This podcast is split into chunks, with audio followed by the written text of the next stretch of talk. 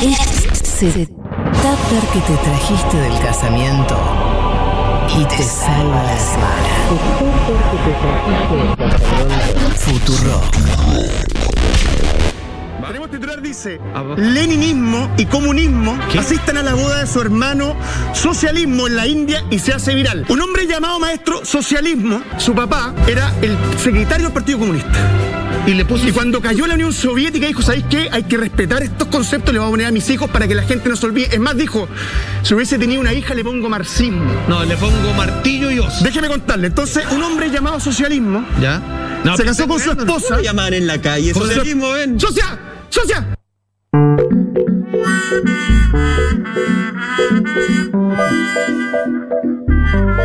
Socia. Y comunismo sería co comu. Comu. Eh, Y y, ma- y leninismo es más fácil. Leni. Leni es el más lindo. Lenny, sí. sí. Y por pasa de Lenny como el de Lenny Carl, de los Simpsons. Lo explicamos por si no se entendió. Dale. Un casamiento en la India porque se casó socialismo con, bueno, no sabemos el nombre de, de la esposa, pero se ven las imágenes, de hecho, quienes les interese pueden buscar el video porque es aún mejor. Eh, de este padre que cuando tuvo el primer hijo, la mujer embarazada cae en la Unión Soviética y decide ponerle socialismo, leninismo y comunismo. Pobres chicos, escuchaban que contaban que les hacían recontra bullying en la escuela, que no entendían cómo se llamaban o por qué se llamaban así, pero que dice que ahora se sienten orgullosos de la decisión que, que tomó su padre en ese momento. Sí, eh, para mí es un gran, eh, una gran reivindicación en un día del padre, Sí. eh, porque además los hijos eh, son, eh, siguiendo con la historia, Leti, son hoy miembros Sí. del Partido Comunista de la India. O sea, mira, el padre no solo los nombró, sino que además logró eh, que, que- que sigan su huella. Partido Comunista importante que decir. En Kerala, sí, gobierna en Kerala, es el gran bastión del Partido Comunista en India. No es, no una marginalidad, eso quiere decir. No es una No, marginalidad. claro, o sea, es gobierno estado grande. Después en el resto del país no tiene mucho, mucha gravitación, pero ahí en Kerala es. es son. ¿Cuántos millones de, personas gobiernan? sí, es un país, 50 millones es de personas. país. Eh, es bastante impresionante. Y, pero bueno, sí. Y lo otro que me gustó es un padre que en 1990, o sea, en el peor momento de esas Sí. ideas, dice, no, no, me la rebanco, me la rebanco. Sí, para, para que no se olviden, no se pierda, ¿no? Fede, primero feliz día del padre. Bueno, pero muchas ¿y le- gracias.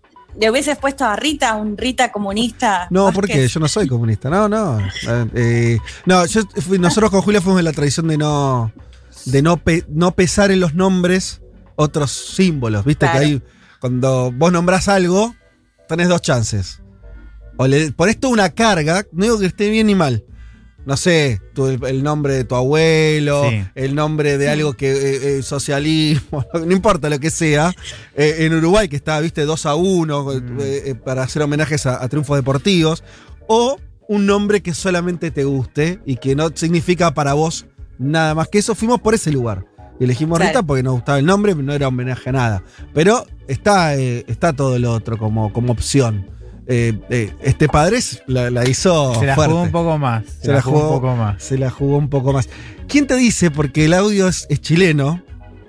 que te- porque hay unos, chistes, hay unos chistes ahí después que no, no entraron, pero en, en ese, en ese programa de televisión que estaba comentando esto, hacían unos chistes de que eso podría ser en un futuro próximo. En un futuro, claro, te dice un comunista en la presidencia. ¿Eh? ¿Quién te dice que en Chile no pases a tener de vuelta, eh, no sé, ese tipo de, de nomenclaturas? En Perú las tienen. Hemos encontrado, ¿se Sí, en acuerdan? Perú sí. Bueno, sí, hay varios nombres. De hecho, uno de los protagonistas del momento peruano es Vladimir. Vladimir Serrón. Totalmente. Hay toda una larga tradición. Así que bueno, ahí están. Eh, comunismo, socialismo y marxismo si hubiera tenido una hija, cosa que no ocurrió. Sí. Pero bueno, ahí va.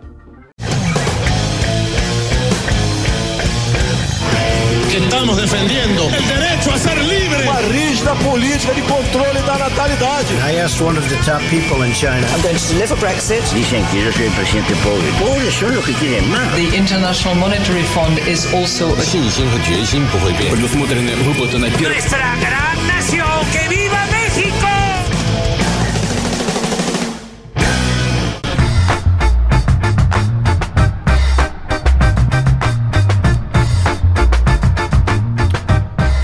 Muy buen domingo para todas y para todos. Domingo 20 de junio de 2021, programa 169 de Un Mundo de Sensaciones. Sean todos, todos bienvenidos hasta las 15 horas. Eh, vamos a estar hablando de política internacional. Muchos temas en el día de hoy. La cuestión de los nombres ya picó en punta. Hay gente diciendo cosas interesantes. Por ejemplo, Rosarina dice, como el mío, supongo que hablando de su padre, de sus padres, que me puso Mayra Eva jugando con María Mayra, bueno, por Eva Capitana, y terminé afiliada al PC. O sea, un tránsito. El padre la quiso nombrar en términos más peronísticos y ella entró a una tradición de izquierda Claro. eh, no peronista. Bueno. Pe- Pensaba en el caso de Lenin Moreno también, ¿no? El ahora ya expresidente de Ecuador. Eh, sí, sí. Sale claro. mal. Sí, es que hay nombres que no hay manera que no de ponerle Le- Lenin si no lo estás haciendo. No, no hay forma. Hay cosas que. sí. eh, Y para un lado iba a ir. Eso seguro. Y acá. Frangel nos dice, para los griegos y romanos nombrar era designar un destino. Bueno, eso con lo que yo estaba contando antes de cómo nombrar a, a los hijos. En la tradición clásica encontramos nombres como Telémaco, hijo de Odisea, y su nombre significa el que pelea de lejos, que es el papel que... Bueno, y sigue un mensaje mm, largo que... De, hecho, lo interrumpió, y ahí quedó. Mirá, gracias. Dejaste un mensaje por la mitad, pero no se hace eso. Eh, bueno. Ah, y ahí seguía. Eh, que es el papel que cumple la Odisea como ese cientos de casos similares. Bueno, en fin. Eh, y ahí nos están llegando otros. Dios del alma, eh, que es eh, eso lo que significa Yuel, que nos escribe en hebreo. Y lo más gracioso es que somos todos de acá, del campo, se ríe Yuel. Eh, flashearon mis viejos segundo nombre, Branco. Yuel Branco. Hay algunos que, gusta. que te das cuenta que decidieron como hacer algo poderoso, ¿no? Como, ah, no, mi hijo. Sobre todo Branco. Branco Sí. es muy fuerte. Lindo Branco, me está gustando. Sí. Eh, debe ser eh, de tradición, pues viene eh, Branco Milosevic, ¿no? Eh, eh, Y de, sí. de ahí, de, de esa zona europea, Sí, balcánica. balcánica. Sí, balcánico. Bueno, y hoy es el cumpleaños del señor Juan Elman, que está aquí sentado. Y como era su cumpleaños, y como hoy Juan Manuel Carr nos ha abandonado, dijimos, ya que somos pocos, ya que es su cumpleaños, que venga al estudio. Y después de mucho tiempo estoy acompañado. Bien, es un placer. Es un placer pasar el cumple acá eh, y es un placer volver a- al estudio. volver lindo a que es, ¿no? ¿no? Es otra cosa. Sí. Qué lindo que Es otra cosa, es otra cosa. Así que bueno, feliz gracias. día, feliz cumple, lindo Gracias. Juan. Gracias. Y, y felices de, de compartir el programa con vos hoy. Bueno, Leti, pronto también estaremos. eh, yo estoy Yo no quiero cumplir, no quiero optimismo. cumplir. Vamos a, vamos no, a yo terminar todos. tampoco, Leticia. ¿No crees que? Pero podemos venir al estudio al menos. cumplir. Ya, vas, ya vamos a estar todos acá dentro de poco en el estudio. Vamos a ir sumando de a poco. Así que eh, eso, nada. Sí, queda, So- queda poquito. Solo nos queda mejorar. Vamos a intentar ir por ese lado. Bueno, ¿qué tenemos para el día de hoy? Vamos rápido, que se, se nos van los minutos. Em, yo les voy a comentar algunas cuestiones en el panorama que tienen que ver con, em, bueno, con lo que estuvo ocurriendo en Nicaragua. Eh, lo decíamos en el pase, dos cuestiones. Lo que está ocurriendo en Nicaragua, para no, porque si no siempre se habla de las reacciones, vamos Sí. a estar hablando eh, de las detenciones a, a candidatos opositores a la presidencia, que se- básicamente es lo que se está discutiendo ahora. Básicamente diría una candidata, que es la que tenía o tiene, se verá, mayores chances para competir en noviembre, que son las elecciones. Estamos hablando de la hija de Violeta Chamorro, Cristiana Chamorro. Em, vamos a hablar, además de lo que estuvo ocurriendo en la OEA, que es todo un tema. eh, y, y, bueno, sobre todo esas dos cuestiones. Eh, mm, vamos a estar hablando del nuevo gobierno israelí, un poquito, ¿no? Que formó nuevo gobierno. Lo hemos eh, conversado el domingo anterior acá con, con Juan. Eh, nos enteramos en vivo. Nos enteramos y lo anunciamos en vivo. ¿no? Anunciaste vos el- el- al final del programa, a las 3 de la tarde, que finalmente Netanyahu había perdido el poder. Y ahora vamos a contar un poquito de qué se trata el nuevo gobierno y, que, y alguna que otra cuestión. Se, inauguró, también bombardeando Gaza, hay que decirlo. Era una de sus primeras acciones, ese, ese nuevo gobierno. Eh, Vamos a estar hablando de alguna cosa de Venezuela también, porque hubo una entrevista de Maduro con Bloomberg. Interesante, un Maduro que intenta como volver a una situación de negociación, tanto con Estados Unidos, con el nuevo gobierno de Biden, como con los inversionistas para la industria petrolera, así que se mueve ahí algo, algo de vuelta en Venezuela. Eso por el lado del panorama. Y después, eh, Juan, nos vas a traer más en profundidad algo que fue de lo que, de lo que hicieron el, el- el video que salió el miércoles o el jueves de Un Mundo de Sensaciones sobre la, la- la cumbre eh, Putin-Biden y, y todo lo que pasó en relación a eso.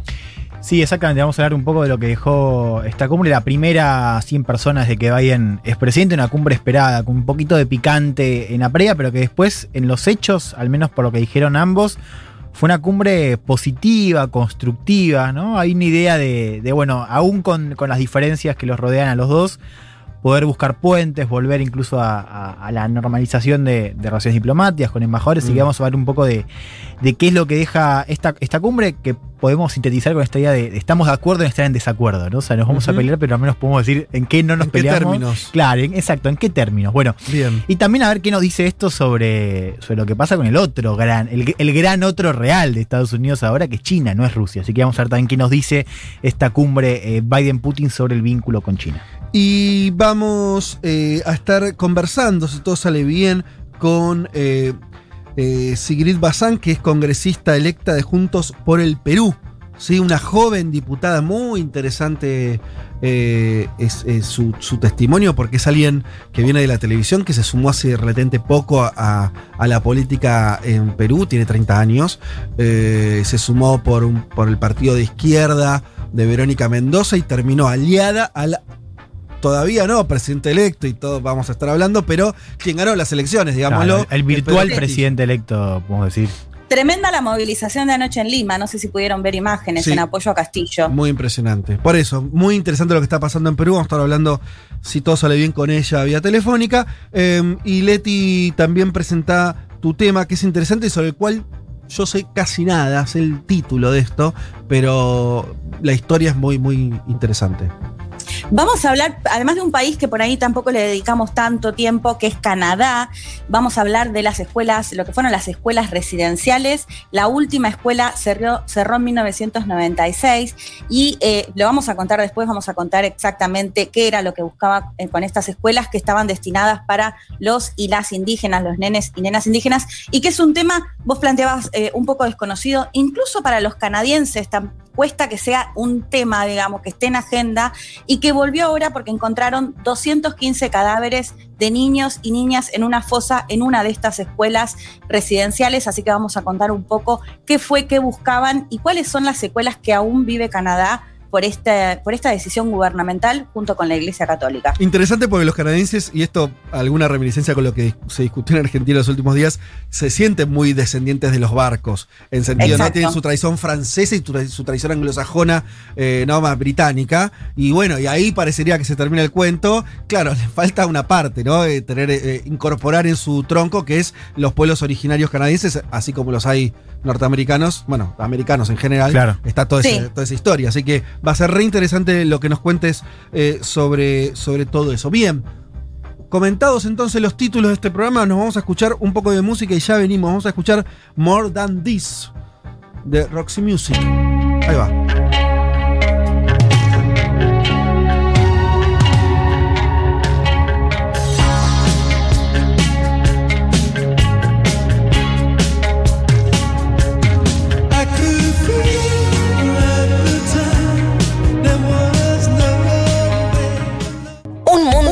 Un mundo de sensaciones. Vázquez, Carg, Martínez, Elman. Información justo antes de la invasión zombie.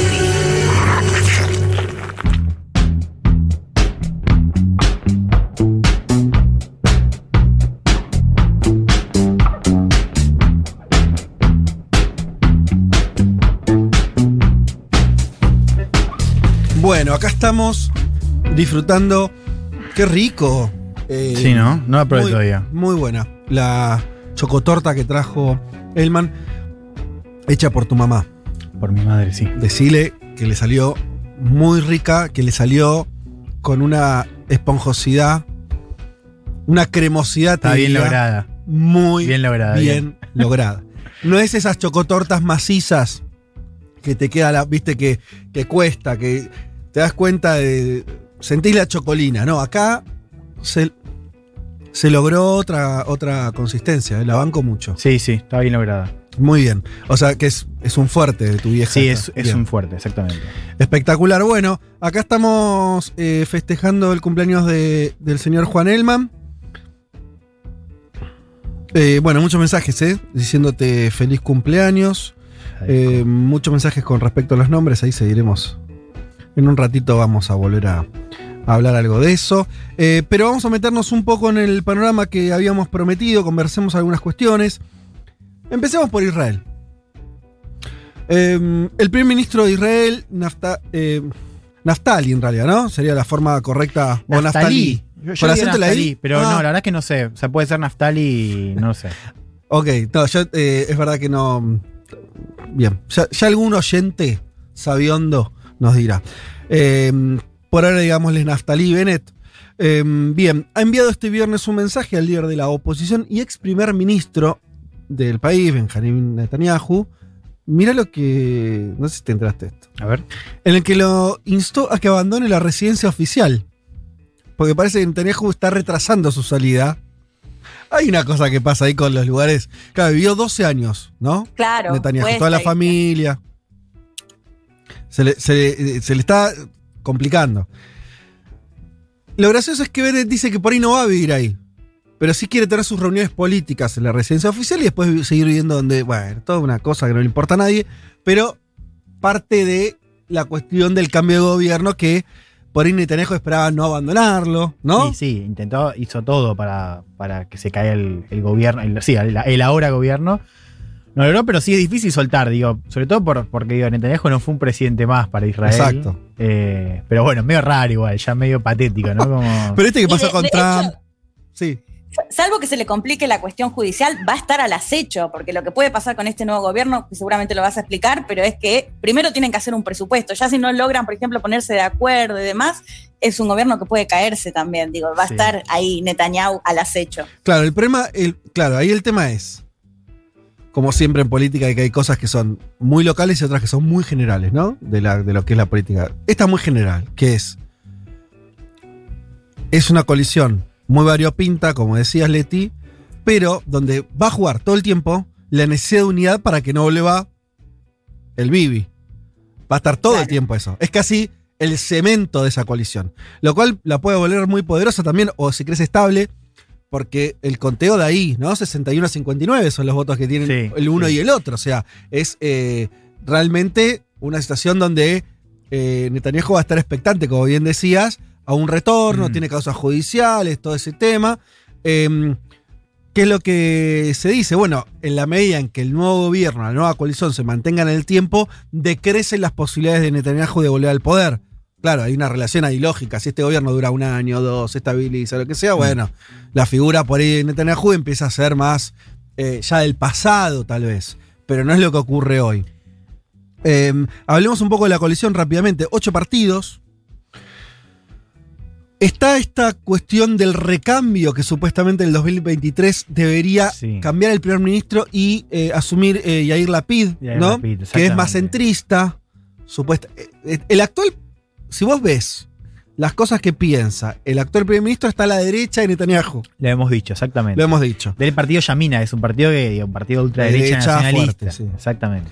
Ahora, la coalición no lo es. Entonces ahí va a ser un gobierno centrado en la figura del primer ministro y su impronta al estilo Netanyahu, si querés, o, una, o donde va a primar el acuerdo entre partidos que piensan muy distinto y por lo tanto un margen de maniobra más chico. Por lo pronto, digo, el, el- el acuerdo programático tiene más que ver con la cuestión económica. Que igual también hay una pregunta, ¿no? Porque digo, ahí está de la, de la izquierda pacifista Mérez y el Partido Laborista, bueno, a, a Yamina, y lo decías vos recién. Eh, y a la cuestión de la salida de la pandemia, ¿no? Que ya en Israel es- está bastante avanzada. Ahora, suena difícil, bueno, vos ahora lo vas a contar, pero digo, suena difícil que no aparezcan otros temas que puedan generar rispidez, sobre todo en materia de política exterior, ¿no? Con, con tipos que piensan muy distinto. Claro, acá hay- de la agenda lo que se supone que va a estar en conflicto es. ¿Se retorna o no alguna negociación con los palestinos para una paz?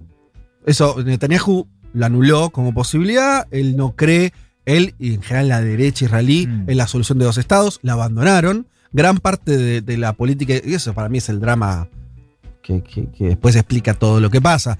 Eh, una vez que vos anulás la posibilidad de que el otro tenga un estado, listo, bueno, lo único que te queda es una, una guerra continua con distintas fases, si querés. Pero, eh, ahora bien, si vos revisás la plataforma de la mayoría de los ocho partidos, Mm. incluso con algunos que tienen peso dentro del Parlamento, que no tienen, no solamente los, los árabes israelíes, que son cuatro votos. Hablaste de Meres, hablaste. Hay, hay, hay varios partidos Sí, que- bueno, el propio Lapid. Lapid, que es el. Lapid es, es el accionista principal. Digo accionista principal porque es el partido que tiene. eh, Mayor cantidad de escaños. Exactamente. Claro. Ahora, Lapid está a favor de una solución de dos estados con un asterisco, que es, son dos estados donde, por ejemplo, Jerusalén No queda, es- queda indivisible para Claro, Israel. O sea, claro. quiero decir, es un, es un acuerdo que Palestina no firmaría. Claro. Eh, pero es muy distinta esa posición respecto a la cuestión. O sea, es una mirada muy diferente al margen de, los detalles del acuerdo respecto al conflicto, que es hay que llegar a un tipo de acuerdo y negociar porque si no, la convivencia interna y externa se quiebra. Ahora, eh, Bennett es un tipo que no solo está en contra de, o sea, no solo tiene una posición radical respecto, por ejemplo, a los asentamientos de Cisjordania. Está a favor. Claro, de hecho su carrera política está marcada por esa defensa. Que es un tipo que se opone a la propia idea de que Palestina tenga un Estado. Bueno, por O sea, eso. no solo que tenga un Estado más chico. no, no, es, cual- es- cualquier tipo de estado. es Netanyahu. Es la anexión Que es un total. Estado sin el 40% de Cisjordania y to- y, y- y sin acceso digo, a, a- a ejército y demás. Ahora, no es solamente eso, es- se opone a la propia idea que, de que Palestina es un Estado. Entonces no hay diálogo posible ahí. Bueno, por eso, lo, lo más probable es que la- una coalición así no pueda avanzar en un cambio de política a priori, ¿sí? Eh, pero va a estar sobre la mesa. El otro que, eh, eh, esta diferencia que decíamos. Y lo otro que va a estar, que a mí me parece muy interesante eso, es eh, qué va a pasar, por un lado, con la relación con Estados Unidos, donde Biden, por ejemplo, puede refletar un acuerdo con Irán. Mm. Hay que ver, todavía no lo hizo, pero Obama lo hizo. Hay que ver qué pasa con eso, si, si van a ese lugar, porque Israel con Netanyahu se opuso militantemente. Entonces hay que ver si un gobierno Sí. más cuidadoso eh, Sí. también se pone a la- Ahora tienen una buena noticia, que es que en, Claro. en Irán ganó. eh, ahora, si tenés el nombre, Leti, decilo vos que yo lo perdí, pero. Ebrahim candidato- Raisi. Ebrahim Sí. Raisi, ultra Nuevo conservador. gobierno desde el viernes. Entonces ahí te tiene un guiño, porque Israel, digo, siempre, siempre es mejor para la posición más extremista que gane un extremista del otro en lado Irán también. y que no quiera negociar con Estados Unidos. Y lo otro que para mí está también, que lo, lo contamos acá y a mí me parece como una novedad terrible, pero una novedad importante, que es el conflicto interno entre adentro de Israel, y lo vimos en los momentos de pelea, de, de- de- cuando fueron los bombardeos a, a Gaza y todo el Mm. conflicto con los palestinos más crudamente, que ya el conflicto está dentro de Israel. Vimos protolinchamientos, eh, prender fuego a un comercio porque era de eh, un árabe israelí, eh, pre- o, o- o viceversa, en un barrio de mayoría árabe, eh, problemas con, con alguien este, de, de- de- de religión judía, Sí. etc. Entonces, eso, que es una novedad, en Israel no venía pasando eso. Si vos eso, si, si eso continúa, un gobierno israelí más centrista o, o- o- o variopinto con todas estas expresiones, ¿qué va a hacer con ese conflicto? A mí me parece interesante, ¿no? Eso que si le va a meter más leña al fuego, si no, eh, bueno, en fin, eh, como sea. Y, y sobre el nuevo gobierno, digamos también lo que dicen los palestinos, porque para mí también es interesante esto a la hora de, de- fijar posiciones. En general están muy atentos a si Hamas tiró una- un cohete más o menos.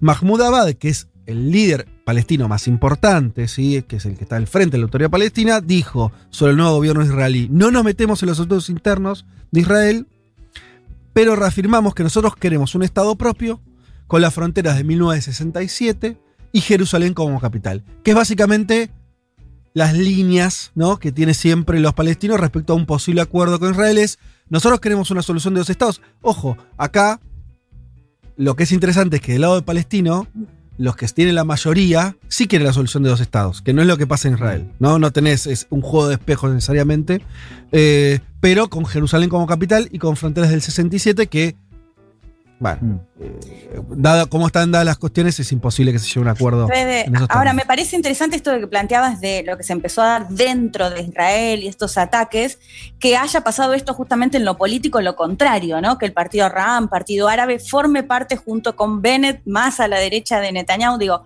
mientras empieza a ver esta, que se empieza a romper un poco el tejido social, en lo político se da esta coalición Mm. eh, tan, tan extraña. Y por otro lado, que el primer paso de Yair Lapid, que anunció que va a donar un millón de vacunas eh, Pfizer a, a Palestina, Cisjordania puntualmente, Sí. y que desde el lado palestino dijeron que no porque están a punto de vencerse. O sea, no, no arrancaron muy bien No en ese muy bien. sentido tampoco. Bueno, por eso, veremos cómo continúa ahí, pero, pero se mueve la política israelí y veremos qué, bueno, qué, qué efectos va teniendo. Vámonos a una zona que nos toca más de cerca por varios motivos. Eh, vamos a hablar de Nicaragua. Eh, empecemos, les, les propongo empezar así. Como A decía, ver. hablemos de Nicaragua, de lo que está ocurriendo internamente. Conversamos un poco de eso y conversemos también de la OEA, ¿sí? Para no mezclar todo en un mismo plano, que no, no me parece. Nicaragua, tiro para, para que nos ubiquemos. Dale. Tiene elecciones presidenciales en noviembre. Tiene desde eh, 2007, si no me equivoco, gobierno de Daniel eh, Sí, 2006 Ortega. creo que vuelve. 2006. Ganó en el 2006, Ah, asumió Bueno, 2007. por eso, está. Dos- pongamos 2007. eh, primer triunfo de Daniel Ortega, después se religió, la última reelección con su mujer en la fórmula presidencial, lo cual Murillo, claro, es una el- característica, o sea, no hay nada ilegal a priori en eso, porque eh, los dos tenían derecho a ser candidatos. Es- no sé si hay antecedentes, lo iba a hacer en la Argentina si le hubieran dejado a Perón y, a Eva en, allá en el 51.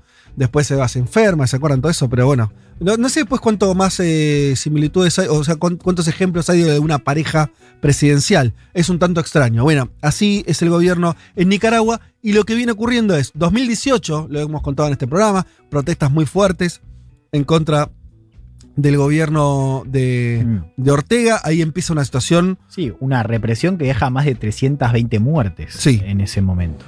una represión muy fuerte. Ahí empieza como la imagen de Nicaragua a complicarse exteriormente muy, muy fuerte. Sobre todo porque no funcionó de la misma manera como sí en Venezuela. Tal vez porque las situaciones eran efectivamente distintas, qué sé yo.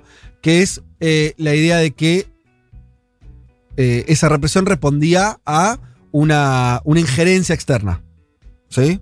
O sea, vos tenés eh, eh, en Venezuela, además de que hubo desde el 2002 tentativa de un golpe de Estado y después varias cuestiones, no me quiero meter ahora, Sí. pero en el 2014 tuviste también enfrentamientos, entre comillas, de los dos lados muy fuertes, ¿sí? O sea, bandas armadas, esto... En Venezuela decís vos. En Venezuela. Ok. Lo que digo es, en Nicaragua la situación... No, No. no, y, y creo, Fede, que, que para allá 2018 esa narrativa estaba agotada por lo que había sido eh, cómo gobernó Ortega desde su vuelta en 2007, que digo, no, no, no gobernó, digo, no tuvo una agenda particularmente antiimperialista, para decirlo, Claro. para decirlo rápido. Digo, estaba muy desgastada ya esa narrativa para 2018.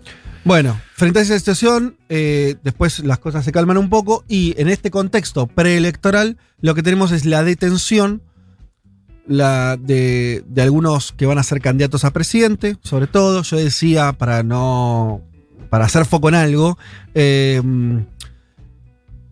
de Mm. quien a priori, esto no sé, ya se me escapa la verdad, la veracidad no de las encuestas, pero bueno, como una figura importante, para ponerlo así, Sí. de Cristiana Chamorro, hija de Violeta Chamorro, quien le había ganado a Daniel Ortega allá por 1990 las elecciones, Mm. apuntaba como una candidatura muy potente Sí. de la oposición para ganarle a Ortega. Sí, o sea, lo, cómo, lo- cómo se cuenta es que, eh, que- que ni siquiera hubo un anuncio oficial. Es decir, eh, era una, una dirigente, es una dirigente muy valorada.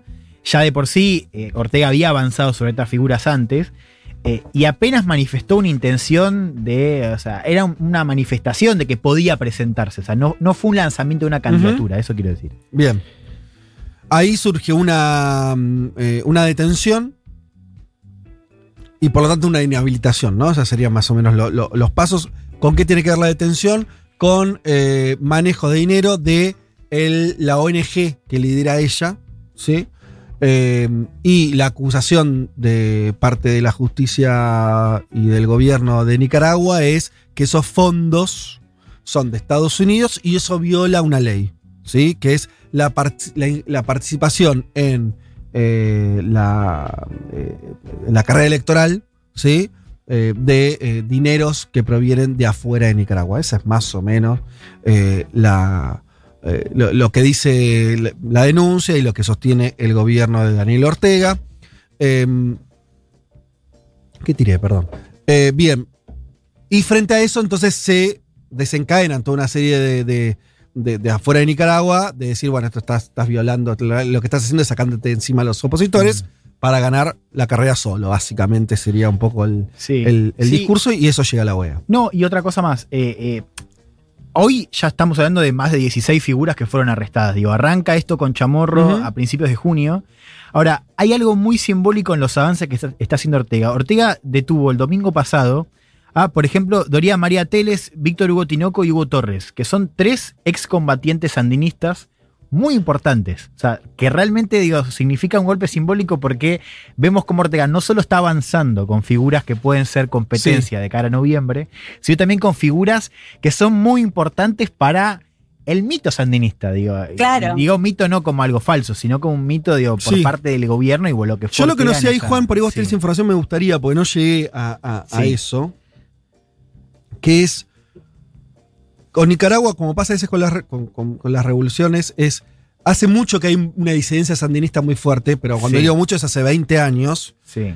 Yo lo Sí, que no tengo claro es si 90. estos ahora, estas detenciones son incluso como rupturas más recientes o seguimos hablando de eh, gente que estaba afuera del orteguismo hace años. ¿Entiendes lo, lo que estoy Sí, diciendo? no, no sé la cantidad, digo, de años de cada uno. Mm. Ahora, sí eh, sé que estas eran personas que ya habían roto hace un tiempo, digamos, con, Claro. su ruptura no es nueva, a eso Ok, voy. bien. Eh, y que eran figuras disidentes. De hecho, si les interesa, hay un momento que para mí es es- es súper eh, interesante porque a Torres le avisan que lo van a, lo van a detener. Sí. Entonces lo llama Sí. una radio. Lo llaman antes. Entonces el tipo tiene como 10 minutos de entrevista antes de lo que lo detienen. Escúchenlo, busquen Hugo Torres antes de ser detenido y va a aparecer.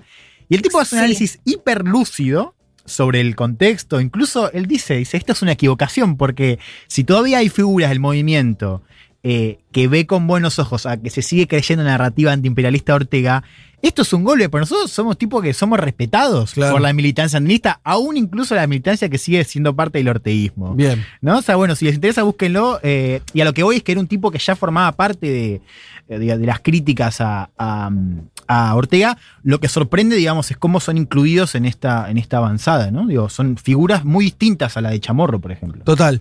Eh, Claro. Ahí por eso, yo eh, me parece que está claro que hay una. que, que hay una. eh, eh, un, un avance autoritario en, en distintas. distintas aristas. Eh, está claro que. que cuando estás yendo a un proceso electoral. te puedes a detener a gente que va a ser candidata o que podría ser candidata. Eh, bueno, es un, acto antidemocrático, un acto completamente eh, repudiable. Siempre lo, me- lo- lo- lo mejor, eh, lo ideal es que las competencias electorales sean de forma plena. Mm, esto que no se entienda como una excusa, simplemente para ponerlo en un contexto, me parece que estamos viendo algo que está pasando con distintos grados en la región y acá me empiezo a meter un poco con lo de la OEA. Eh, se debatió mucho lo de la OEA, que es producto de esta situación, que es real, está sucediendo en Nicaragua, reafirmemos eso. Eh, lo- eh, ¿Qué pasa? La OEA básicamente aplicó una, sanción, esa sanción Argentina y México votaron, se obtuvieron. Los que votaron a favor, unos 26 países, o sea, habían logrado una mayoría. Dentro de esos países, quienes están, lo digo más o menos rápido, los más relevantes eh, son, eh, bueno, obviamente Estados Unidos, Chile, Uruguay, Brasil. También votó Venezuela a favor. Y acá empieza a, a marcar el delirio en que vivimos. El asiento en Venezuela de la OEA lo sigue teniendo un representante de Juan Guaidó. Yo para no hablar solamente de Almagro, se entiende que es el que maneja la OEA, el secretario general, una figura muy desgastada y con muy poca legitimidad, ¿no? Ahora, el problema de ese organismo es grueso. Tiene sentado eh, votando a alguien que es representante de la oposición en Venezuela. Bueno, totalmente demente, ¿no? Con una, una situación muy anormal, muy, muy poco. que no ayuda a, a que vote lo que vote la OEA tenga algún viso de, de- de, no sé, de legitimidad. Es muy difícil. Es muy difícil, por lo menos. eh, eh, también, digo, es mi opinión. Pero digo, está sentada en algún. eh, Este, esto sucedió, no es que me lo, lo estoy narrando. O sea, esto ocurrió. Votó a favor Venezuela. Claro. Cuando la lógica de Venezuela tendría que, por lo, el gobierno que tiene, tener otra votación. Sí, y eso que vos decís, Fede, también es importante para entender digo, cómo- lo anormal que se ha vuelto la OEA y lo anormal y lo caótico también, digo, al margen de, lo que te pueda parecer Sí. el asiento de Guaidó. Digo, los pone en un gobierno, digo, para un gobierno como Argentina, para poner el caso y al margen de lo que te pueda parecer la decisión, Sí. es incómodo porque de alguna manera, o sea, Argentina quiere mostrar, Sí. eh, o sea, no se siente cómodo, pero al mismo, al mismo tiempo quiere mostrar cierto repudio a lo que Mm. es la, la gestión actual de Luis Almagro, pero al mismo tiempo se, se discute en una situación donde, por la tradición de política exterior argentina, es incómodo no votar a favor de Total. una situación de, de repudio por violación de derechos humanos, o en este caso, digo, sobre todo por la avanza de opositores. Pero digo, también eso es parte de, de cómo el, el órgano se está totalmente desvirtuado en su. Total. Que es, eh, en el hecho maldito estuvo Poricelli comentando esto y él era Sí. muy crítico de la posición argentina, diciendo, no, la verdad que esto, o sea, si se querían diferenciar de Almagro era por otro lado, esto había que votar. Y yo digo, está bien, pero tenés un organismo disfuncional. Yo no estoy, no- tampoco estoy diciendo que Argentina hizo bien. Lo que digo es, no está fácil. Mm. ¿Me entendés? Porque ese es el, el contexto que tenés, es uno donde hay eh, directamente países que votan no a través de sus gobiernos, sino de alguien que se le ocurrió a Almagro y a Estados Unidos. Mm. Y tenés otra cosa, Juan, eh, Leti, a ver cómo lo ven ustedes.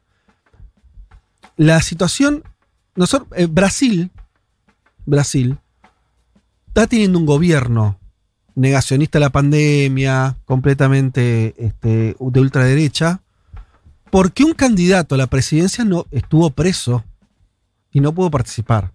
Entonces, a lo que voy es, eh, yo estoy de acuerdo cuando decimos, no, bueno, pero por eso no vas a dejar criticar al otro. Yo estoy de acuerdo. Ahora, dibujemos un mapa y vos tenés a la principal potencia de la región, no a Nicaragua, a Brasil, que está teniendo un mandato presidencial solamente porque hay alguien que estuvo preso, mal preso, ahora dicho por la propia justicia de Brasil, y no pudo participar en, la- en las elecciones. Obviamente estoy hablando de Lula. Entonces, ¿qué se hace frente a eso? ¿Cómo se analiza? Quiero decir, ¿le decimos dictadura a todo?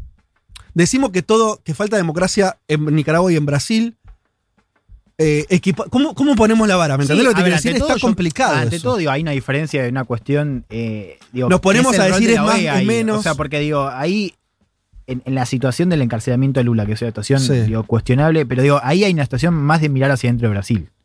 Porque digo, ahí el, el rol de la OEA, después podemos discutir eh, la cuestión de la legitimación y demás, Sí. y las narrativas y bla, pero eso es otra discusión. Sí. O sea, el rol de la OEA es muy distinto ahí, el caso de Brasil, como el caso de Bolivia. O sea, y, esa es para mí la gran mancha de, de Almagro para este mandato. Sí. Que es que el, el rol que tuvo la OEA en la, en la crisis de, de Bolivia es indefendible, en el golpe de Estado de Bolivia, es indefendible.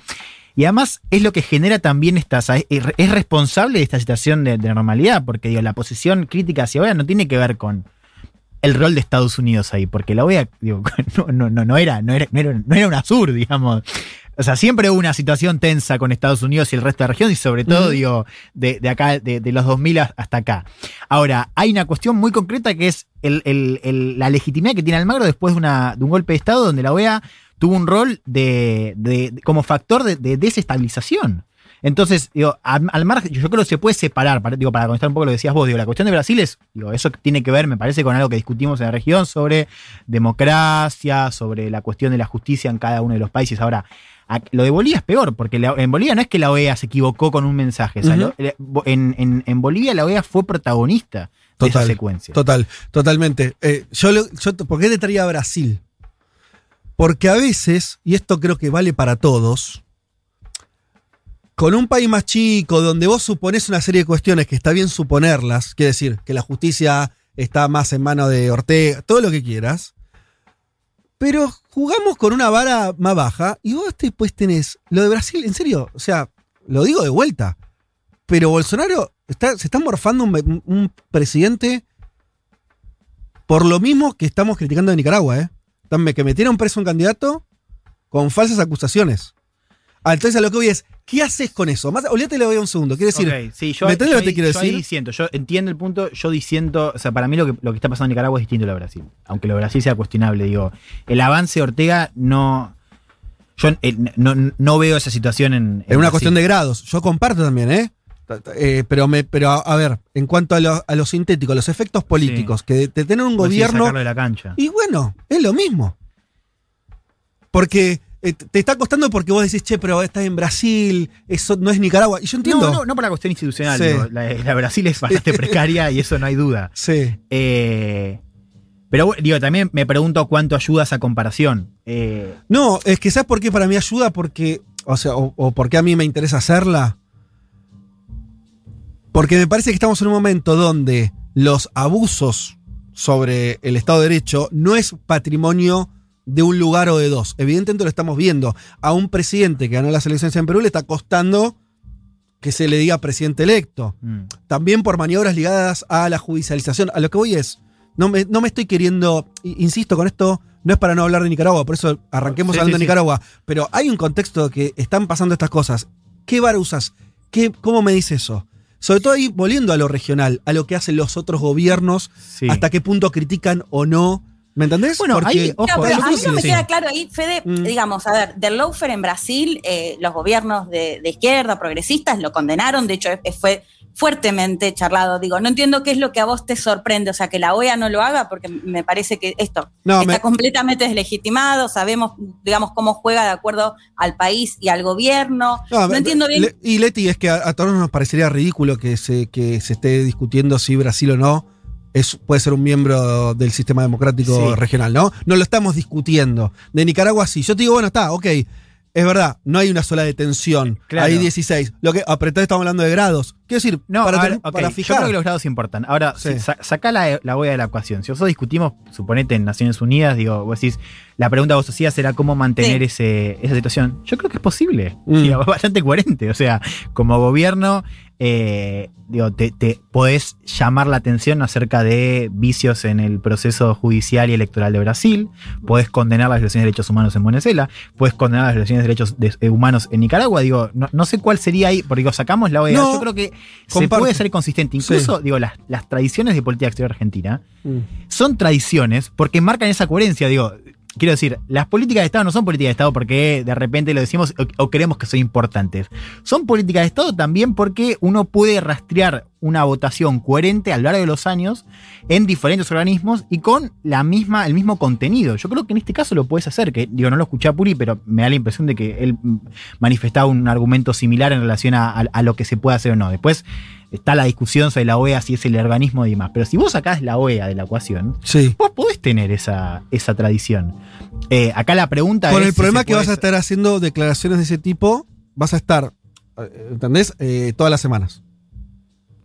Lo que voy es, estás en un contexto donde el, el, el, el abuso, vos tenés en, la Argentina, Sí. también tenés hace cinco años presa a una dirigente social y vos ves las causas y parece lo mismo, ¿eh?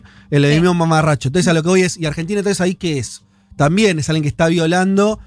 Por ahí sí, por ahí todos están Claro, es Eh, que yo no, no sé cuánto ayuda esa. eh, Yo entiendo el punto. Yo no sé cuánto ayuda en, en estos casos. Digo, primero, vuelo, para mí los grados sí importan. O Mm. sea, una cosa es un déficit que puedes tener o, o esta cosa más de juego brusco constitucional que incluso podemos ver acá. Mm. Y otra cosa es ya la situación que tenemos en Venezuela y Nicaragua, donde, digamos, ahí es, es un avance total y de violación sistemática hace años. Entonces, yo creo que ahí los grados importan, digo, y bueno, Brasil no sé en qué lugar estaría, digo, seguramente es un, poco más detrás, digo, pero una situación más grave que la de acá. Quiero decir, podemos plantear eso. Yo no sé a efecto de esta discusión cuánto, eh, cuánto sí la comparación, y creo también que esos grados son relevantes. Y después también los organismos donde vos das esa discusión.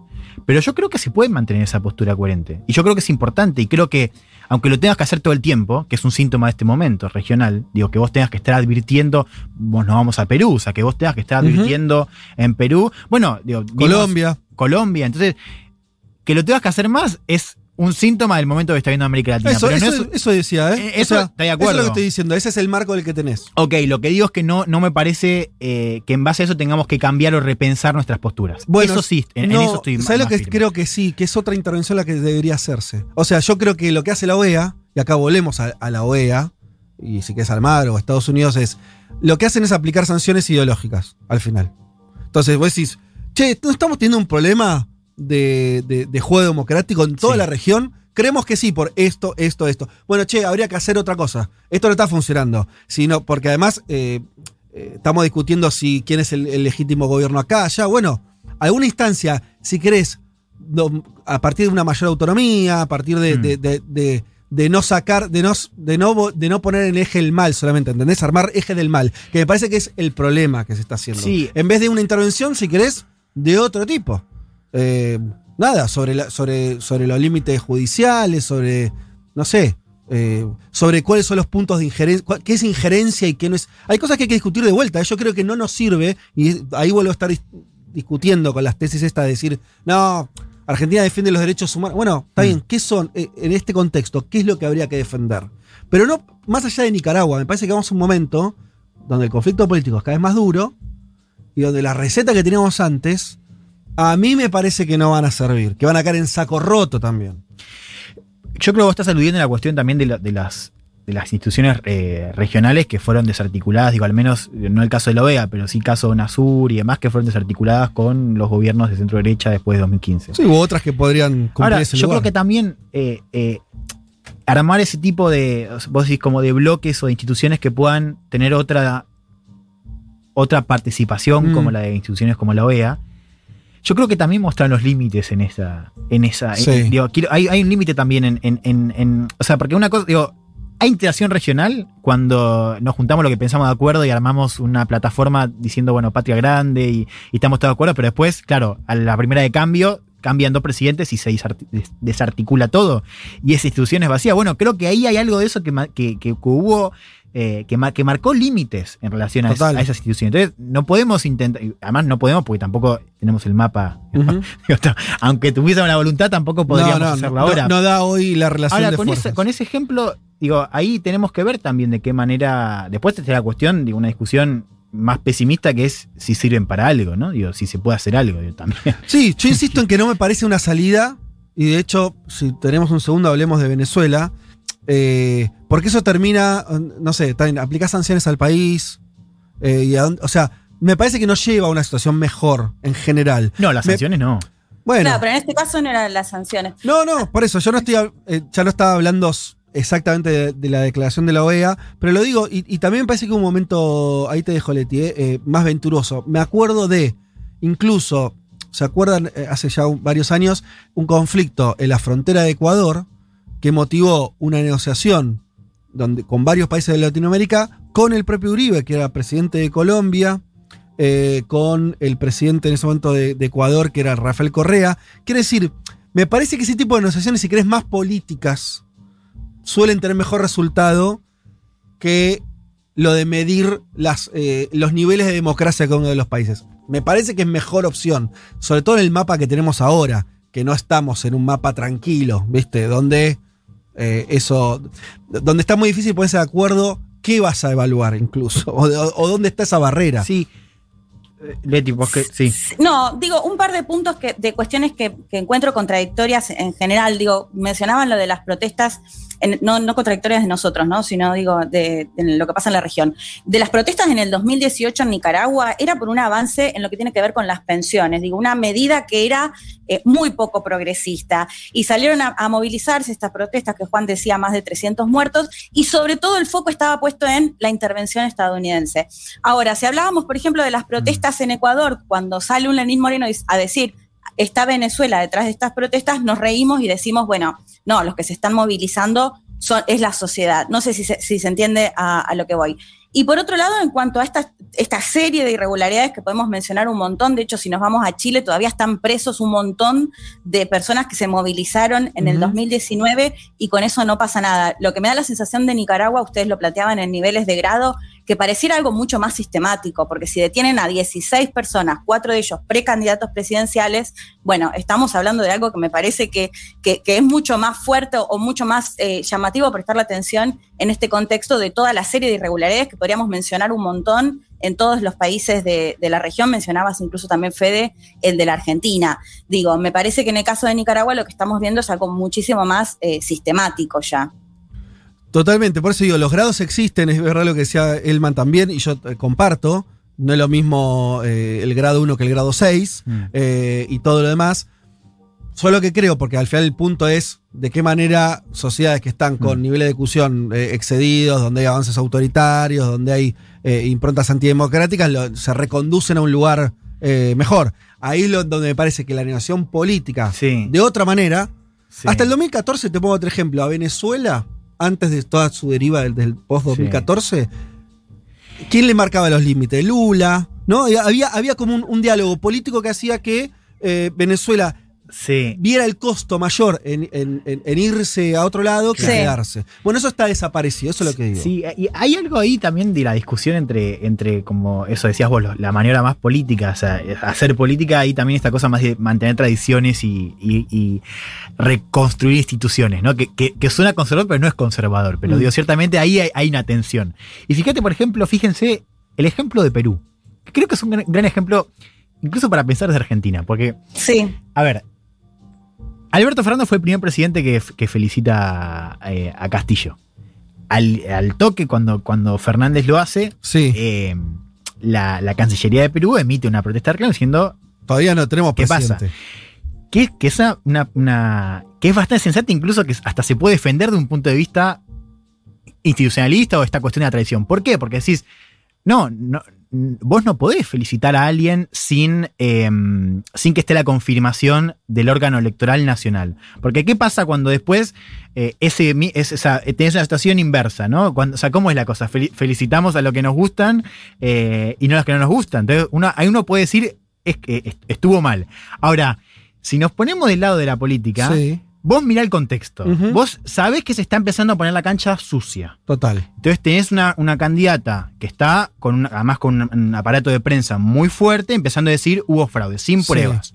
¿No? Y vos, además vos eh, ya te quemaste con leche. Vos viste lo que pasó Sí. y no querés que pase. Entonces, claro, ¿qué es lo que hace Fernández? ¿O cuál es una lectura que se puede se hacer? adelanta para. Exacto, decir, bueno, Castillo está solo, es un, o sea, está- es un mapa muy árido, entonces nosotros con Arce y de los pocos que podemos encontrar, Sí. necesitamos poner presión. Sí. Sí. Presión para decir, nosotros estamos siguiendo muy de cerca esto y está claro que Castillo, por, por los datos que tenemos con el 100% escrutado, va a ser el presidente. Entonces nos apuramos. Y la- entonces, ahí es una cuestión política, que decir, Total. ¿es justificable? No lo sé, digo, pero es, Pero, es eh, entendible, me es entendible. Exacto, yo me refiero a ese barro. Eso es lo que yo quería contarme, ¿entendés? Digo, para salir solamente de la cuestión más eh, elemental, me parece que hay, hay un barro que es nuevo, que es de este tiempo.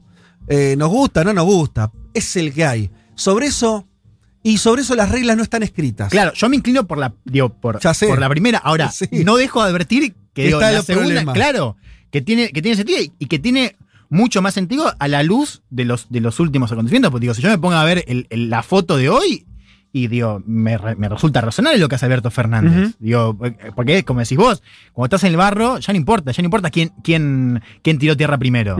O sea, vos te movés para de una manera, bueno, avanzar tus intereses, que lo cual es lógico, y también, digo, proteger lo que vos considerás necesario proteger, digo, como presidente, como, como espacio ideológico, etcétera.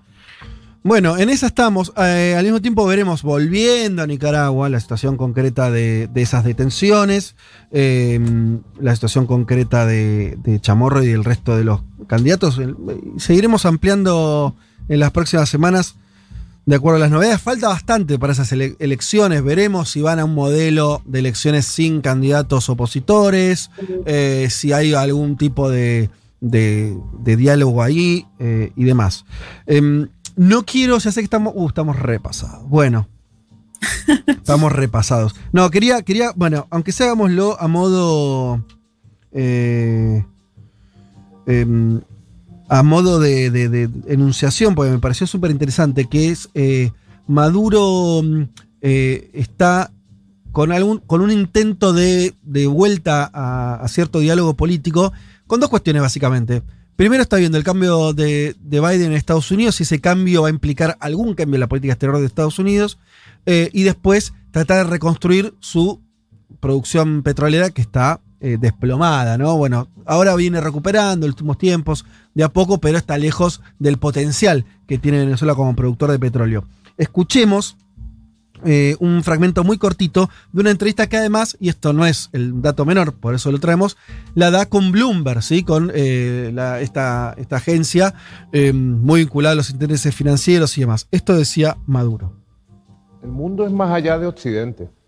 Occidente tiene que entender que el mundo es mucho más allá. En Estados Unidos deben entender que el mundo ha crecido, que el siglo XXI es un mundo ya multipolar y nosotros estamos articulados a los nuevos polos emergentes del desarrollo, a las nuevas potencias. Y aspiramos, ojalá, reconstruir las relaciones con la élite gobernante en Washington. Bueno, ahí eh, va eh, Maduro directamente, ¿no? Diciendo, bueno, a ver si podemos reconstruir la relación. Lo dice directamente con, con, la administración de Estados Unidos y diciendo, bueno, estamos en un mundo multipolar, que me parece es algo que también una discusión interesante se entronca con lo que decíamos Guerra Fría. Hay una Guerra Fría nueva, entonces ya de vuelta es todo, estás de un lado, estás del otro. Maduro diciendo, che, es un mundo multipolar, ¿por qué eh, yo debería elegir? Y esto si querés en Maduro tiene como toda una cuestión, pero le va a caber a cualquier gobierno. Y de repente estamos en 2014 de vuelta, ¿no? También. Claro, pero, pero, también nos pasa, los va a pasar a países como Argentina o, o, otros, que la cuestión de las tensiones mundiales lo va a atravesar, ¿no es cierto? O sea, Estados Unidos va a permitir que Argentina tenga una relación con Rusia, si querés a partir de las vacunas, que se extienda un a otro campo, con China, o seguir una cosa más dura de Biden en la región. No sé. Eh, en el caso de Venezuela está, es como eso mismo explotado, ¿no? Eh, y por último, miren a Maduro, es el último audio creo, eh, al final de la entrevista diciendo que ven, vengan los inversores ahora, vengan. Yo le hago un llamado, te aprovecho, Señor a los presidente. inversionistas petroleros de Estados Unidos a que se apresuren y a que vengan con plenas garantías a invertir y producir petróleo en Venezuela. Bueno, yo no sé si eh, puede tener efectos concretos el llamado porque en realidad está como completamente bloqueada Venezuela. O sea, Estados Unidos, el gobierno de Estados Unidos impide que cualquier empresario norteamericano invierta en, eh, no sé si en Venezuela en general, pero seguro en la industria petrolera en particular. Así que bueno, pero me parece que es parte de ese intento de, eh, aperturista de. Fede, de y con el foco en las elecciones también, ¿no? Si mal no recuerdo, en noviembre creo que tiene ele- elecciones regionales. Me parece que ahí también va a ser interesante ver qué, qué pasa. Eh, claro, ahí también hay que ver si juega. la- él eh, en el mismo, en una entrevista larga, como hora y, hora y pico. eh, interesante Maduro respondiendo corto. Viste que Maduro es de los, de los muy largueros. Una acá, yo no sé si era por el entrevistador, que viste un- como un yankee más que, que o lo, editaba. No, no, no, no, no, no, no, no era por edición. Este, respondió corto, como por ahí quería como comunicar ciertas cosas, me pareció más que el discurso mm. floreado. Eh, y decía que eh, eh, quería que la oposición participe en las elecciones, que el diálogo político, etcétera. Digo, estuvo enfocado en todos los campos, tenías a un Maduro friendly, ¿sí? un Maduro de Claro. eh, volvamos a hablar, volvamos a charlar. Eh, bien, veremos si, si tiene algún tipo de eco en el gobierno de Biden. Por ahora no cambió nada todavía en términos de sanciones y eso, no hay ningún cambio. Eh, y bueno, eso. Nada, y me parece que sí. Ah, y otra cosa que dijo eh, Maduro ahí es que Trump, cuando se estaba yendo, ya cuando antes, poco antes de perder las elecciones, según enviados de un lado y del otro, Trump ya quería cambiar la política de Estados Unidos y le echaba la culpa de todo lo malo que había hecho con Venezuela a sus asesores. Maduro. Eh, pero bueno, no sé. eh, Una vez sí. más, por favor, ponelo. Lo quiero escuchar una vez más. Maduro. Maduro. Este, ahí estaba, el maltrecho Donald Trump. Y ahí está Maduro sobreviviendo a presidentes de Estados Unidos también, bueno, bancándose la vida. Eh, ya vol- volvemos. Algo huele a podrido en Dinamarca. Bueno, en todo el primer mundo. Federico Vázquez, Juan Manuel Carr, Leticia Martínez y Juan Elman. Un mundo de sensaciones. Un mundo de sensaciones. Vázquez, Carg, Martínez, Elman. Un programa que no quisiera anunciar el comienzo de la Tercera Guerra Mundial. Pero llegado el caso, lo hará.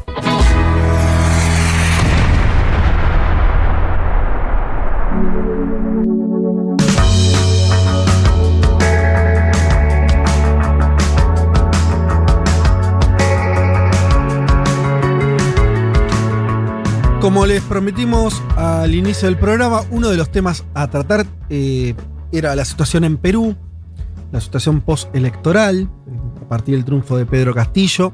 Eh, y para eso estamos en comunicación con Sigrid Bazán. Ella es congresi- congresista electa de Juntos por el Perú. eh, apoyó en la segunda vuelta eh, a, a Pedro Castillo. Em, y bueno, estamos en conversación con ella para hablar de lo que está ocurriendo allí. ¿Qué tal, Sigrid? Te saluda Federico Vázquez desde Buenos Aires. Hola, ¿cómo estás? ¿Qué tal? Buenos días. Muy bien. Gracias, bien, por la comunicación. Bueno, gracias a vos por, por atender. ¿Estás en Lima en estos momentos? Sí, estoy en Lima. De hecho, el día de ayer tuvimos una movilización en- en bastante masiva a nivel nacional, pero aquí en Lima participamos de la misma y como ustedes comentaban durante lo- los últimos minutos y hablando de Nicaragua y otros temas, por ahí haciendo el paralelo, bueno, nos cuesta, ¿no? Nos está costando muchísimo reconocer algo que en números ya está. Mm. ya no hay forma que incluso con lo que quede pendiente, así todo se vaya a la candidata de, de la oposición o opuesta, pues es imposible revertir esto y aún así no hay una un pronunciamiento oficial de Pedro Castillo como presidente aquí, ¿no? Bueno, eh, arranquemos entonces por ahí. Eh, te, te pregunto por, por lo que dicen desde el Fujimorismo, que básicamente es todavía hay muchas actas eh, impugnadas y eh, eso podría darnos el triunfo en una situación de eh, eh, prácticamente empate, de muy poca diferencia de votos. ¿Cuál es la respuesta de ustedes? Sí, mira, nosotros hemos tenido, para hacer un breve recuento a quienes te escuchan o los escuchan, hemos tenido tres elecciones en las cuales Keiko Fujimori ha perdido. Eh, no ha sido el mismo nivel de agresividad con el cual. Keiko Fujimori ha intentado no perder, ¿sabes? Eh, en el 2011 ella perdió y solamente habían como dos mesas impugnadas. En el 2016 ella perdió y hubo creo que máximo 11 mesas impugnadas. Y ahora en el 2021 ella se ha enfrentado contra un candidato, a ver, un candidato de la Sierra Peruana, es un candidato eh, rondero, campesino y además maestro, Mm. que no ha contado, eso también creo que lo mencionaron, con el mismo nivel de recursos y con el mismo nivel de correlación dentro de los poderes fácticos del país, medios de comunicación, bancos, etcétera. Entonces, con estas diferencias, lo que hemos tenido ahora es no solamente impugnaciones, que son más de mil, sino que hemos tenido pedidos de nulidad, es decir, que se anulen mesas enteras pedidos de nulidad que además cuestan, son bastante costosos, y estamos hablando de alrededor de 250 mil votos que se han buscado o se están buscando anular. Aparte de eso, dicho sea de paso, porque este pedido ya se hizo, casi el 87 o o 90% de esos pedidos han sido desestimados. Ah, hasta el día de ayer hay informes en donde incluso dicen prácticamente el total de pedidos de nulidad han sido desestimados. Y lo que ahora va a presentar el partido de la señora Fujimori son recursos de apelación que además es otro proceso costosísimo. Ya han presentado 315 recursos de apelación. Entonces, la verdad, estamos ante una candidata que se rehúsa a perder, pero que matemática, estadística y, e incluso socialmente no tiene legitimidad alguna para seguir haciendo lo que hace, ¿no? Obviamente que los países son recontra distintos, pero eh, permitime la licencia. ¿Se parece un poco a lo de Trump en Estados Unidos que eh, había perdido y aún así hay una, eh, una batalla legal para no reconocer el triunfo, estirar todo lo que se pueda esa situación? ¿Ese, ¿Se parece en algo el escenario como para hacernos una idea? Sí, sí, sí, ah, digamos, como tú bien has dicho, salvando las diferencias, es algo muy parecido. Y mira, no solamente en, en los intentos de, de querer estirar esto, eh, ustedes estaban hablando mucho de la OEA, con lo que ha ocurrido en Nicaragua, yo te cuento algo que de repente y no, no trascendió demasiado, pero que a nosotros nos preocupó mucho, una periodista de, de Brasil, Hildegard Ángel, tiene 50 mil seguidores en Twitter, es, es bastante reconocida, hizo una denuncia que quedó en denuncia de la posibilidad de que la OEA y el propio Almagro eh, da- dé un comunicado reconociendo el triunfo de Keiko Fujimori cuando la distancia estaba un poco más corta, Mm. eh, en lugar de la victoria de Pedro Castillo. Y Mira. además, en otro de sus tweets, esta periodista desliza que un grupo del Comando Conjunto de las Fuerzas Armadas tendría toma- eh, tramado también militarizar las calles. Ahora, lo primero no ocurrió, la OEA no se pronunció, pero sí hubo hasta hace tres días una carta que tra- se tramitó además por mesa de partes, que evidentemente se filtró a todos los medios, de casi 400 exmandos de las Fuerzas Armadas, dentro de los cuales incluso había gente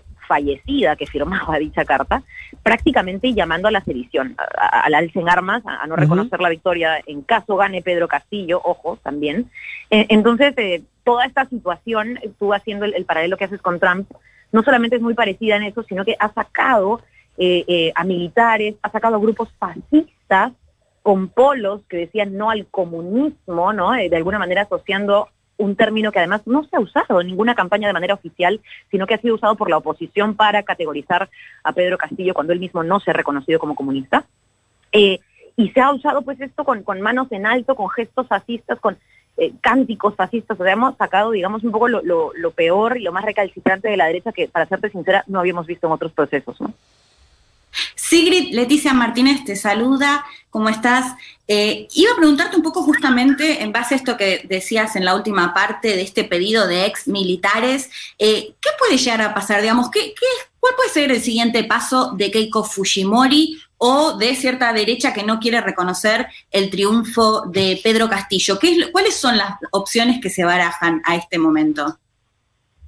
Sí, mira, nosotros hemos estado, digo nosotros porque claro, como Juntos por el Perú somos una confluencia de partidos políticos, eh, pero hemos apoyado de manera directa y vamos a apoyar de alguna manera también de manera directa eh, a, lo que va a ser el gobierno de Pedro Castillo. Entonces, por eso hablo un poco en, en, conjunto, ¿no? Lo que hemos avisorado es el peor de los escenarios, o sea, lo que la señora Keiko puede hacer legalmente podría llegar incluso ante la Corte Interamericana de Derechos Humanos, podría mm. llegar o podría llegar a nuestro Poder Judicial, ella puede pretender incluso plantear medidas cautelares para congelar votos en el Poder Judicial, llevarlo al Tribunal Constitucional, llevarlo a instancias extranjeras. Mira, podría. Yo no creo, y esto ya es a título personal dentro Ajá. de las evaluaciones todas que se han sido puestas sobre la mesa, yo no creo que ese sea el camino que ella vaya finalmente a buscar. Eh, primero porque ya hay organismos que se han estado pronunciando peruanos, eh, a, a, ver, concretamente, ¿no? El día de hoy se ha publicado un estudio de Ipsos, que es una encuestadora Acá las encuestadoras se, se, tildan un poco de derechas e izquierdas, pero dan tendencias que al menos yo como politóloga confío. Eh, y ha sacado un informe completo de cómo los casos atípicos en las actas de estas elecciones han sido mínimos, o sea, casi ninguno. Es decir, lo que está saliendo ahora como resultado y que da la victoria a Pedro Castillo es prácticamente eh, digamos, irrefutable, ¿no?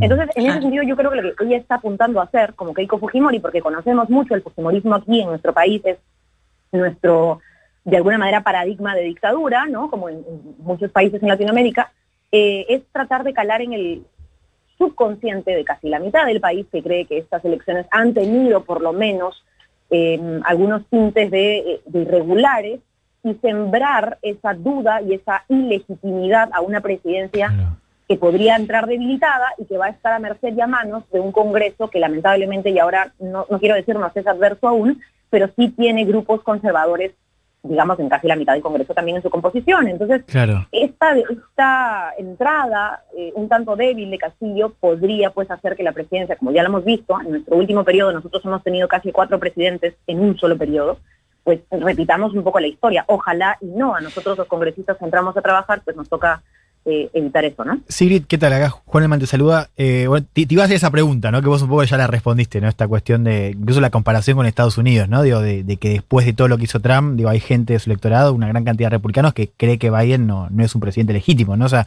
ahí la, la, el problema para Perú está sembrado. Ahora, teniendo en cuenta esto que decís vos y la historia reciente, ¿cuáles, cuáles son para vos, eh, eh, si querés listar algunos de de esos problemas más apremiantes para, para Castillo en virtud de la gobernabilidad. Vos mencionabas el Congreso también, pero digo, teniendo en cuenta todo esto, eh, ¿cuáles son para vos eh, estos escollos principales de cara a, a, a, la, a, la, gobernabilidad de Castillo?